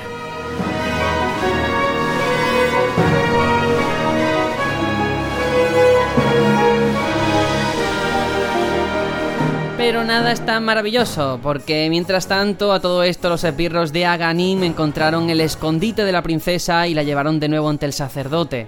En ese momento Link pues se apresura corriendo al castillo de Irule solo para ver cómo Zelda es enviada a reunirse con el resto de doncellas a ese mundo oscuro y cómo se rompía el sello de los siete sabios. Bueno, el joven héroe es cierto que logra acorralar a Ganin, pero finalmente también es arrastrado a este mundo oscuro, a este Dark Wall, y de decir que en caso de que esta entrada eh, se abriese más de la cuenta, el rey demonio Ganon emergería para asolar nuevamente este mundo de la luz y la única forma, por tanto, de evitar todo esto es derrotar a Ganon y recuperar la Trifuerza. Seguro que esta historia ya nos suena un poquito más.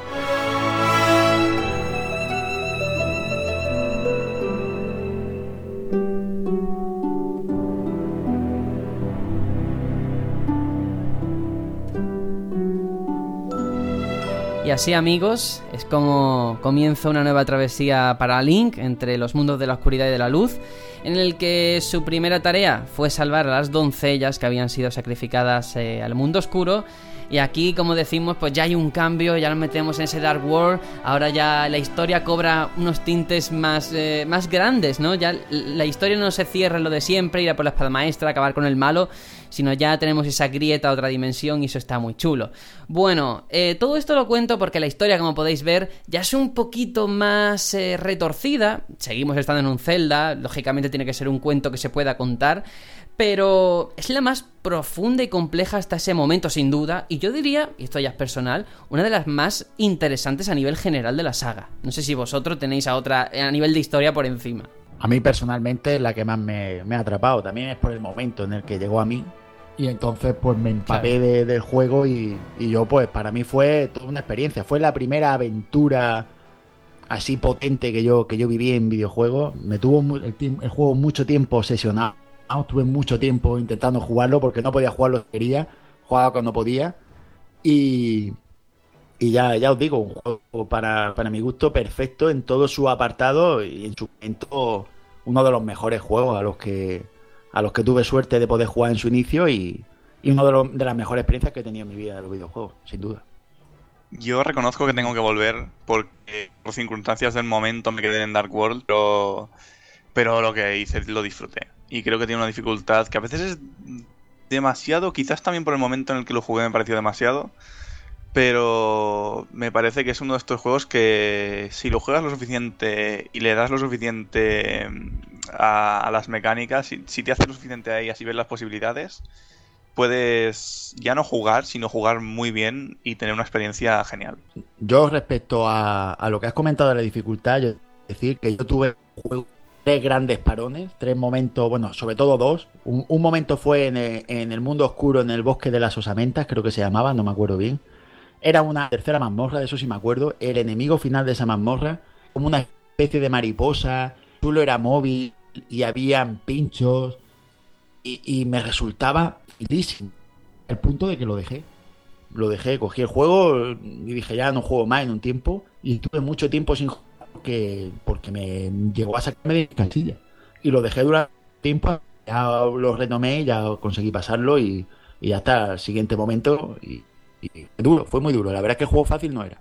Y es que es eso, como iba comentando hace un ratito, este A Link to the Past es lo mejor que se ha hecho en 2D. Yo creo que también ese salto a las 3D a Nintendo 64 eh, fue una forma, aparte de porque era lo que ya estaba de moda, era lo que los tiempos demandaban, era una forma de decir, oye, que es que con las 2D ya hemos hecho el tope, lo que mejor se puede hacer. Esa es mi teoría, ¿eh? porque de verdad me parece mmm, a nivel artístico, a nivel de todo lo que se podía hacer de, de exprimir mecánicas, estaba aquí en esta Link to the Past.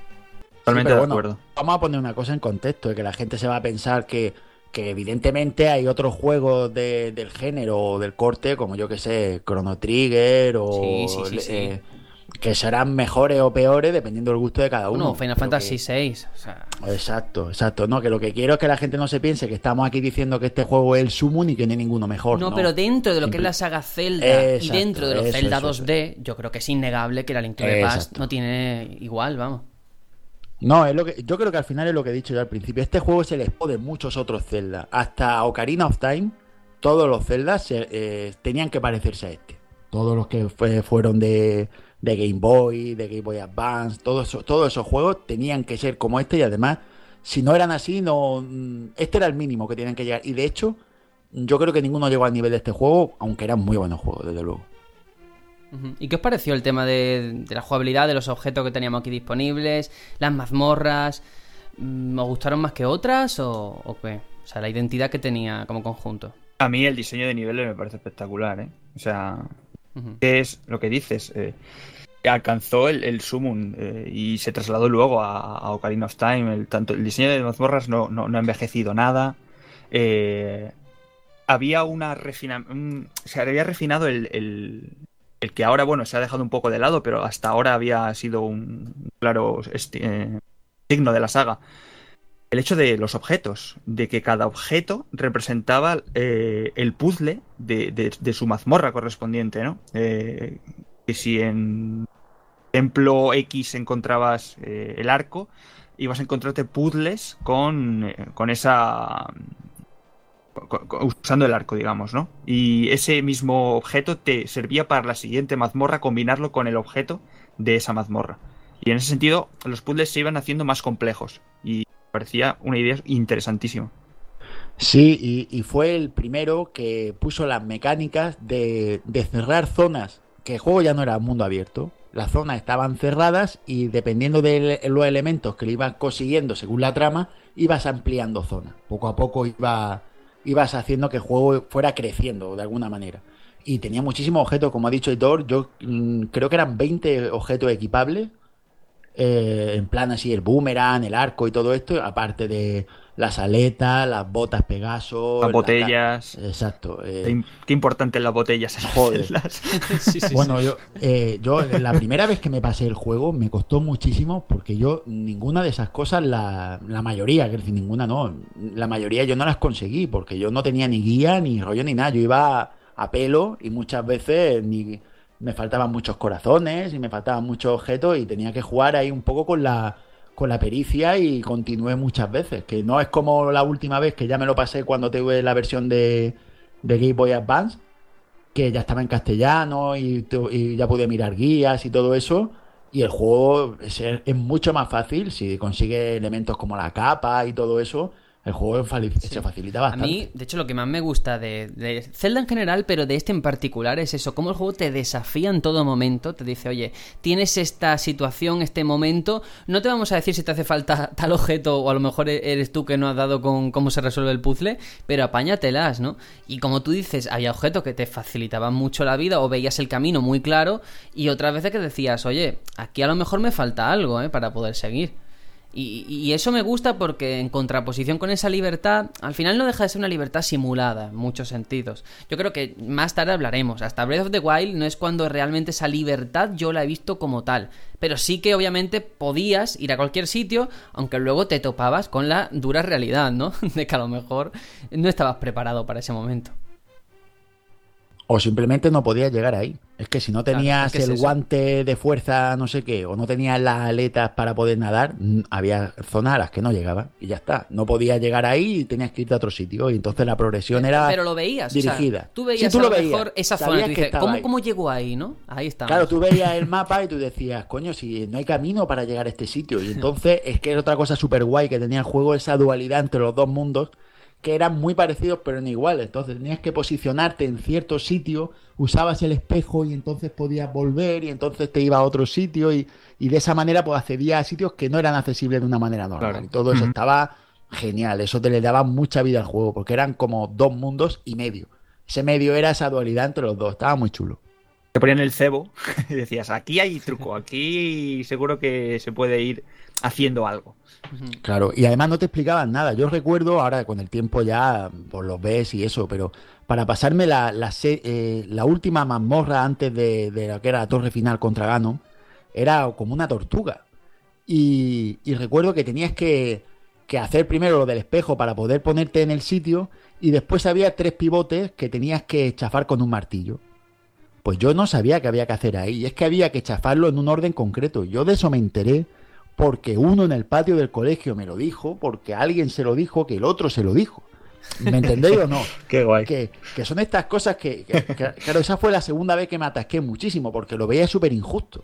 ¿Sabes? Entonces resultaba que si le daba en un orden concreto, pues sonaba como si fuera una musiquita, nino, nino, eh, que, lo había hecho bien. Si no, no, no lo sabía, tío. Yo no sabía lo que había que hacer. Y estuve, pues eso, otra vez que lo dejé, otro montón de tiempo, hasta que alguien me lo dijo. Y la última vez fue la última mazmorra, que también me pegué un montón de tiempo porque es inmensa y era bastante jodida. La sala era muy jodida, no tenía muchos elementos de magia que eran muy importantes y me costó la vida pasármelo. Fue un juego que lo sufrí mucho, lo disfruté, pero lo sufrí mucho. En este Zelda vemos por primera vez lo que conocemos ya como barra de magia, ¿no? Por, primera vez ya las pociones de, de, de, bueno, para recuperar magia, para los hizo las magias de fuego, de hielo, amplió mucho, tanto a nivel de objetos como a nivel de enemigos, de bosses distintos, bosses que además no era pegar espadazos y ya está, ¿no? Sino que tenían su propio... que ha seguido evolucionando, ¿no? Eh, mecánica de cómo abatirlos, ¿no? Usando el objeto. Era como una especie de puzzle en movimiento. A mí me gusta mucho el ingenio que, desprende todo lo que tienes que hacer en este juego y cómo ese ingenio no solamente se traslada al jugador, sino incluso en el, por parte del equipo de desarrollo. El decir, oye, tenemos un mundo inmenso, muy vasto, e, extensísimo, pero vamos a hacerlo el doble de grande incluso a pesar de las limitaciones de la consola, ¿no? Con ese Dark World que como hemos comentado, pero que al final no deja de ser el mismo mundo cambiando cosas de sitio, cambiando el enfoque que incluso la música que escucha eh, eh, es muy detallista, ¿no? Porque cuando entraba ese Dark World todos los temas cambiaban, eran más oscuros y todo eso es muy interesante porque le da un plus. O sea, cuando tú crees que hayas llegado al final, te topas con ese Dark World y dices, madre mía, el mismo universo que me ha costado eh, aprenderme el mapa de memoria, ¿no? Ahora ya me lo han cambiado todo de sitio o ya se han abierto cosas que antes estaban cerradas y, o cosas que antes estaban abiertas estaban cerradas, porque recordemos que había mucho, mucho acantilado que decías, ostras, ahora no puedo pasar por donde yo pasaba. Con la memoria del jugador, ¿no? En plan, que aunque te lo hayas aprendido y estudiado todo al dedillo, ojo, no te confíes, porque ahora cambian las reglas del juego. Sí, sí. Es como entrar en el modo héroe, sí. Era, y, y además os digo una cosa, hoy día eso se vendería como un DLC. Seguro, ¿eh? mm, sería una ampliación de la historia. La historia sería hasta, hasta Ganim y te lo cargaría y después si quieres mundo oscuro, paga el DLC y amplía el juego. Ya antes, Mm, por eso Depende de- de cómo lo enfoques, porque aquí lo bonito es que tiene una, una- un recurso argumental, ¿no? Que ocurre por algo. No es en plan dificultad porque sí, o te cambiamos las cosas de sitio modo espejo, no. Ocurre por algo, ¿no? Yo creo que eso en un Sí, pero- DLC hubiera sido... Uf, Sí, pero tú, tú imagínatelo hoy día hacer este juego así. Seguro que no, que lo pensarían de otra manera para poder ampliarlo. ¿eh? Eh, es como, yo que sé, el, el Castlevania Symphony of the Night le pasa exactamente lo mismo, lo sabéis, ¿no? Lo del castillo invertido. Es un juego que es el doble de juego del juego normal. Y eso pasaba mucho antes. ¿Cierto?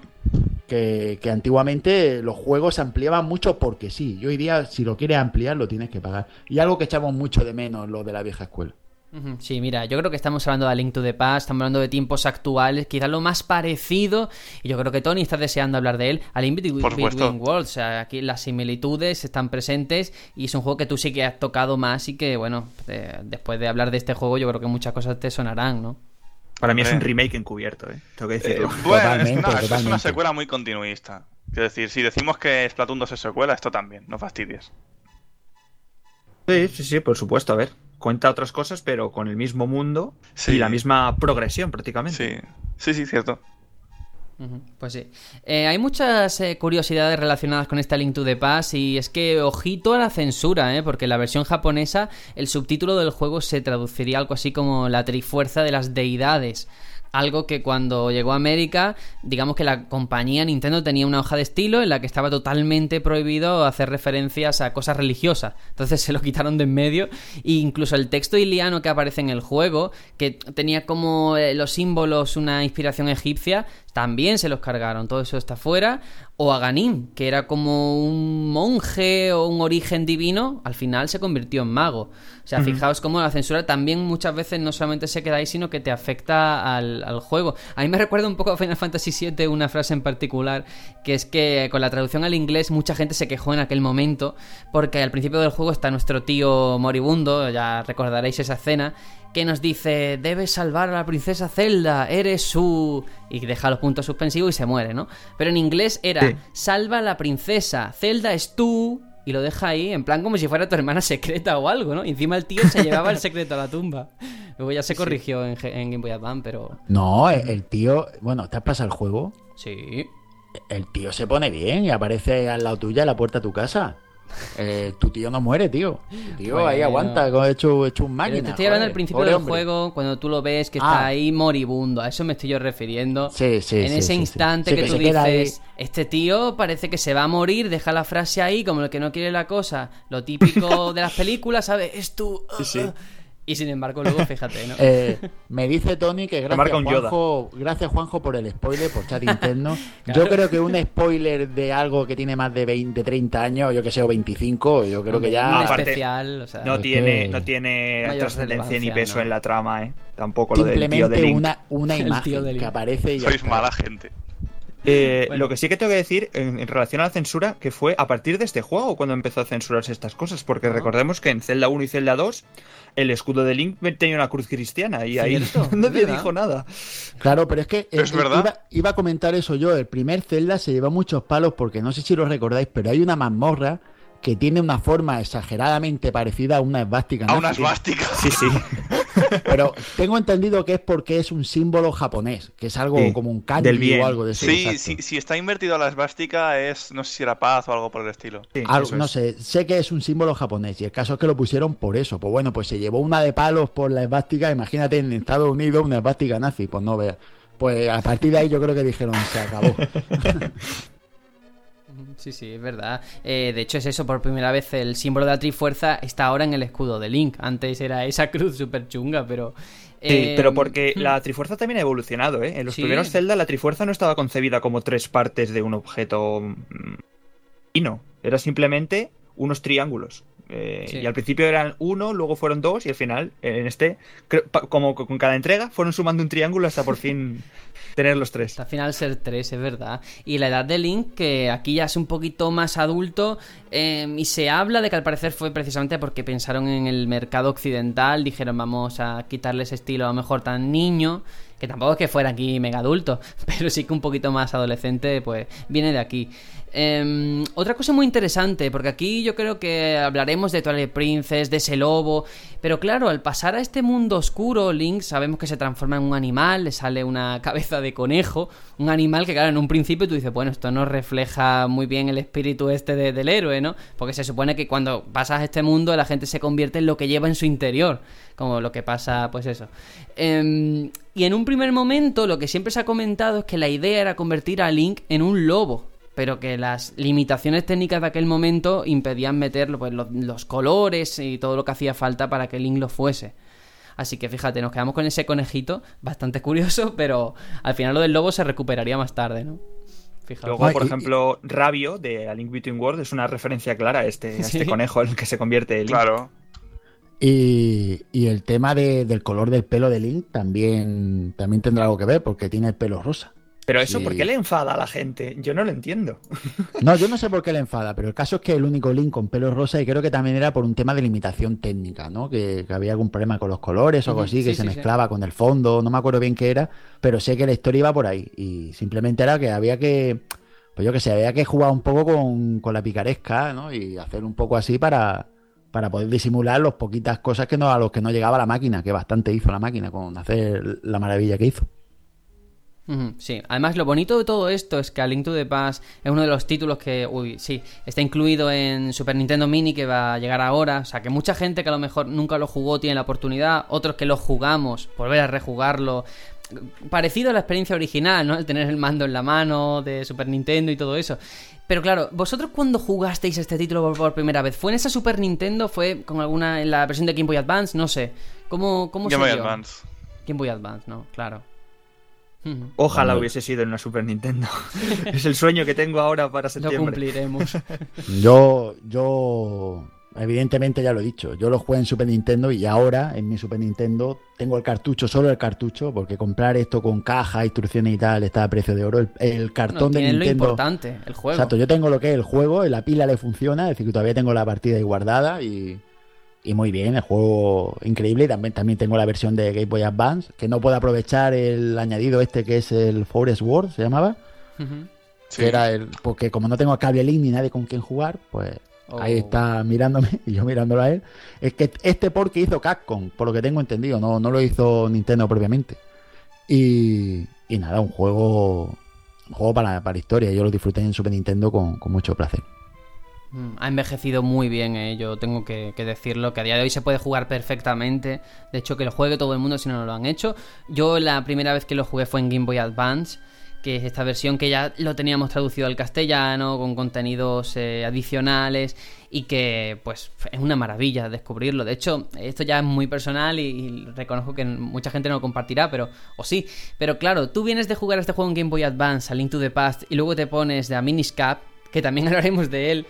Y a mí, es que claro, después de jugar a Link to the Past, de verdad, cualquier juego Zelda 2D se me queda corto. Porque no llega, para mi opinión, por supuesto, al nivel, eh, a la plenitud de, este título, ¿eh? Es que es redondo, en mi opinión. Sí, tanto en argumento como duración, dificultad, diseño de niveles. Y no le puedes pedir más. Es que el listón está demasiado alto. Para mi gusto, el único que medio le llega y parece mentira, pero para mi gusto es el Link's Awakening de Game Boy. Sí, pero porque arriesgó mucho ¿eh? con el argumento. Claro, es que de hecho Link's Awakening es incluso parodia parodia un poco a Nintendo. ¿eh? Pero esto sería, para debatirlo en otro momento, por lo menos reflexionar, ¿eh? De cómo, en cierta forma, también estos Zelda que más eh, difieren en el argumento son los que al final recuerdan. No digo que sean mejores o peores, ¿eh? Pero la Link eh, Awakening, está Link to the Past, Breath of the Wild también, la forma de la narrativa, cómo te la presentan. Y a lo mejor Nintendo tendría que tomar nota, ¿eh? De que estos cambios en su día fueron también recibidos por algo, ¿no? Ahí lo dejamos. ya nos meteremos en ese tinglado más adelante, pero yo creo que para cerrar el programa de hoy, que ha estado bastante interesante haciendo mención y homenajeando los orígenes, hay un debate muy presente que yo mm, hay que posicionarse, ¿vale? Lo digo por ti, Tony, que eres muy gallego, pero aquí hay que mojarse. ¿Prefieres Zelda, Zelda 2D o 3D? A ver. personalmente, y hablando tal cual, puro y duro, sabiendo que A Link Between Worlds es 3D, porque eso no se lo puede quitar nadie. 3D. Mm, Es 3D. Es que estamos hablando. con 3D. Es que son cosas distintas, Sí. 3D y 2D, que vista cenital o Sí, vista en venga, tercera Sí, va, persona. pero vale. como la pregunta es 3D, No, yo no, hago pues la trampa. cambio la pregunta porque como No, no, no, yo. Sí, sí, sí. ¿Vista cenital o entorno así 3D con la cámara 3D? Como lo queréis llamar. A ver, he disfrutado de más títulos en cuanto a número, eh, con, con la cámara de personaje 3D third person que con la cámara cenital. Con lo cual te diría te diría en, en tercera persona 3D Vale. cámara detrás. vale. Tony, no se puede ser más gallego en la respuesta que intentando hacer trampa. No, no, pero a ver, que yo respondí y me han cambiado la pregunta, yo qué culpa tengo. Ay. Los demás que también os quedáis con el 3D o el 2D entre comillas, como lo queráis llamar.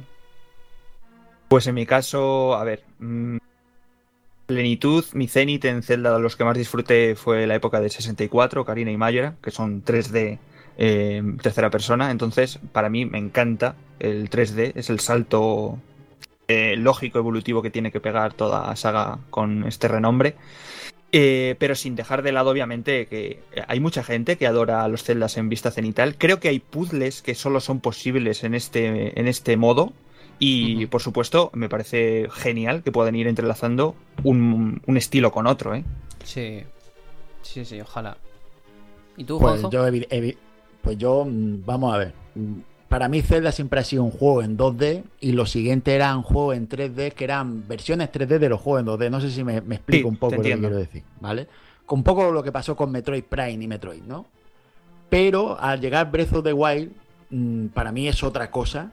Para mí Breath of the Wild es- ha sido una revolución en la saga, una revolución al nivel de Alinto de Paz, un, un cambio de paradigma. Y claro, si me hablas de 3D en plan Breath of the Wild, pues yo te diría 3D. Ujú. Ah, claro, a ver, yo estoy de acuerdo contigo, o sea, aquí ocurre una cosa, es que el paso al 3D, sí, lógicamente hay un cambio, hay una evolución, pero no deja de tener una herencia o le debe muchísimo, casi todo, a estas entregas 2D. No hay un salto más allá eh, de la perspectiva o, o- o así, ¿no? O sea, estoy hablando de grandes rasgos, claro que hay cambios, pero a nivel general seguimos con la misma estructura, el mismo desarrollo. No sé si se, a lo mejor se ha perdido algo del pasar al 2D al 3D, tendría que pensarlo bien, pero sí que es verdad que hasta Breath of the Wild yo creo que no podemos hablar, y mira que eh, creo que llega muy muy muy, muy tarde, ¿eh? pero bueno, de que realmente una justificación de que ese 3D realmente te aporta algo que el 2D no te puede aportar. A nivel Un cambio de, de- mecánicas. Cambio de mecánicas. Ah, las físicas, son las mecánicas. sí, la mecánicas de naturaleza. juego. Claro, Al final porque- siempre era desblo- desbloquear zonas con ítems. No dejaba de ser Ahí algo estamos, así. o sea, yo con no- sus diferenciaciones. Que no tiene nada de malo. Yo voy a aprovechar No, para darle un palo a Skyward Sword. ¿Por- ¿Por qué no? Pero es verdad, Skyward Sword al final, o cualquier otro juego, ¿eh? Al final vas al templo de agua, vas a no sé qué, al, al volcán, vas al bosque, ahora vuelve a no sé dónde. Y eso también estaba en las entregas 2D y posiblemente muchísimo mejor. La verdad, en A Link to the Past es que le pegan mil vueltas, en, en- incluso en el universo, lo que tú ves, en la mitología, los personajes. Eh, Hay más vida en A Link to the Past que en Skyward Sword. Así os lo digo. Me gusta que, que le metes, metas hostias ahora a Skyward Sword para dosificarlas porque le van a caer unas cuantas hombre. cuando le toque el turno. Yo voy ya advirtiendo. Pero sí, yo creo que, que estamos de acuerdo en que, bueno, las entregas 3D son muy queridas. De hecho, yo creo que aquí. eh, no, sino todos, porque creo que Juanjo, tu juego favorito es eh, A Link to the Past, ¿puede ser? Sí, sí, sí. Vale, Nosotros claro. acabamos de hablar de mi celda favorita. Claro, pero es porque, claro. ya Ole. os digo, ha sido, Esto es muy ha sido importante. un juego que, que para mí es. Es que hay juegos que te marcan. Y este es uno de los juegos que, que te deja huella y te hace, te hace ser mejor jugador. No mejor jugador, sino más sabio. Hay juegos que te hacen saber más porque viven más. Ya te Gracias a había. Claro, pero también hay que entender a esas otras personas que a lo mejor pues nos hemos criado un poquito más tarde y hemos vivido ya con las entregas 3D y por eso tenemos un cariño. Pero hay que reconocer que es que a Link to the Past aquí está todo, eh, que también tiene una herencia de esos dos primeros que hemos hablado antes, de ese Zelda 2 tan denostado, pero que es muy importante sentar estas bases para los próximos capítulos, episodios de este especial. Ahora sí que sí, si os parece vamos a ir cerrando ya por hoy. Creo que esta charla ha dado bastante de sí y eso está muy bien. Tony, eh, ¿qué te ha parecido todo? ¿Te han entrado ganas de jugar algún Zelda o qué? A la Link to the Past, sí, sin, sin ningún tipo de duda. Pasa que ahora mismo en Game Boy Advance, con un Advance muy vieja ya y que no tiene pantalla retroiluminada, no tengo ganas de ir buscando una fuente de luz. Tony, Pero. Tony, de verdad te digo, emula el juego. No, No me pasa- gusta emular cosas. Vale, pero Tony, es que no es nada malo. Tú tienes el juego original. Y si lo tienes original, tú solamente estás emulando una copia de tu juego. Tú ya has comprado el juego, ¿vale? Lo digo por el tema de legalidad. Pues es como si hubieras dumpeado tu juego para jugarlo en PC. Tómatelo así. No vas a hacer nada ilegal. Mm. Cógete un emulador, emula el juego, que hay versiones en castellano muy buenas, y disfrútalo tranquilamente en. PC con tu Incluso lo verás mejor. Sí. Yo prefiero esperarme o a la Super NES Mini, Eso que es eso ya es el recopetín de, de lo Oh, retro. sí. Exacto, exacto. Hombre, exacto. es- Hombre, yo Con creo el que me mando espero- original. Me espero a Super NES, claro, es que es la coña, es, es- es genial. Pero sí O- me han entrado ganas de jugar a ese y, y a la Link Between Worlds también, curiosamente. O te vienes a mi casa y te dejo jugar en la Nintendo, Super Bueno. Nintendo original. Ahí, la claro. otra- la ahí otra lo opción. vamos a dejar. Tony, tienes una semana para pensártelo. Semana que viene te preguntaremos que, cuál es tu decisión. Eh, Aitor, igual nos despedimos de esta primera parte de este ambicioso especial sobre Zelda, que yo creo que esto pues siempre nos mola, ¿no? Está bastante guay. Ah, Genial, vamos, yo salgo muy contento de esta experiencia. Aún nos queda mucho que dilucidar de muchos grandes títulos, no solo a Link to the Past. No de, de- no de solo a Link to the Past bebe la saga Zelda y vive, Eso. sino que tenemos muchas grandes entregas, mucha aportación a la industria de esta gran saga y vientos a flor de piel. Uy, la semana que viene lo que tenemos. Uy, Madre uy, mía. madre mía. Juanjo, igual que nos despedimos hasta la semana que viene con más Zelda. Bueno, pues hasta la semana que viene. Yo muy, muy contento de estos tres primeros pasos de, de la saga que, que hemos dado, con, todos los que nos quedan por dar, de la larga caminata que, que supone lo que es la saga Zelda. Y deseando que llegue el siguiente programa, que va a ser igual o mejor seguro que, que el que acabamos de hacer. Eso, y por favor, todos los que hayáis jugado al Zelda 1, al 2, que eso me gustaría saberlo sobre todo, o esta Link to the Past, ponernos vuestros comentarios, vuestra experiencia a través de iBox y en general con la saga, si tenéis alguna anécdota de cuál fue vuestro primer juego, un momento que no podéis olvidar en vuestra historia como jugador, mandádnoslo a info@elbatallonpluto.com o si nos mandáis una nota de audio grabado con el móvil, la vamos a colocar porque queremos compartir nuestras impresiones con las vuestras y hacer esto pues más mágico eh, todavía porque lo merece. Así que nada, nos vamos a despedir con esta maravillosa banda sonora de The Legend of Zelda para volver la semana que viene con más Zelda, más diversión y por supuesto compartiendo un ratito aquí con todos vosotros. Adiós.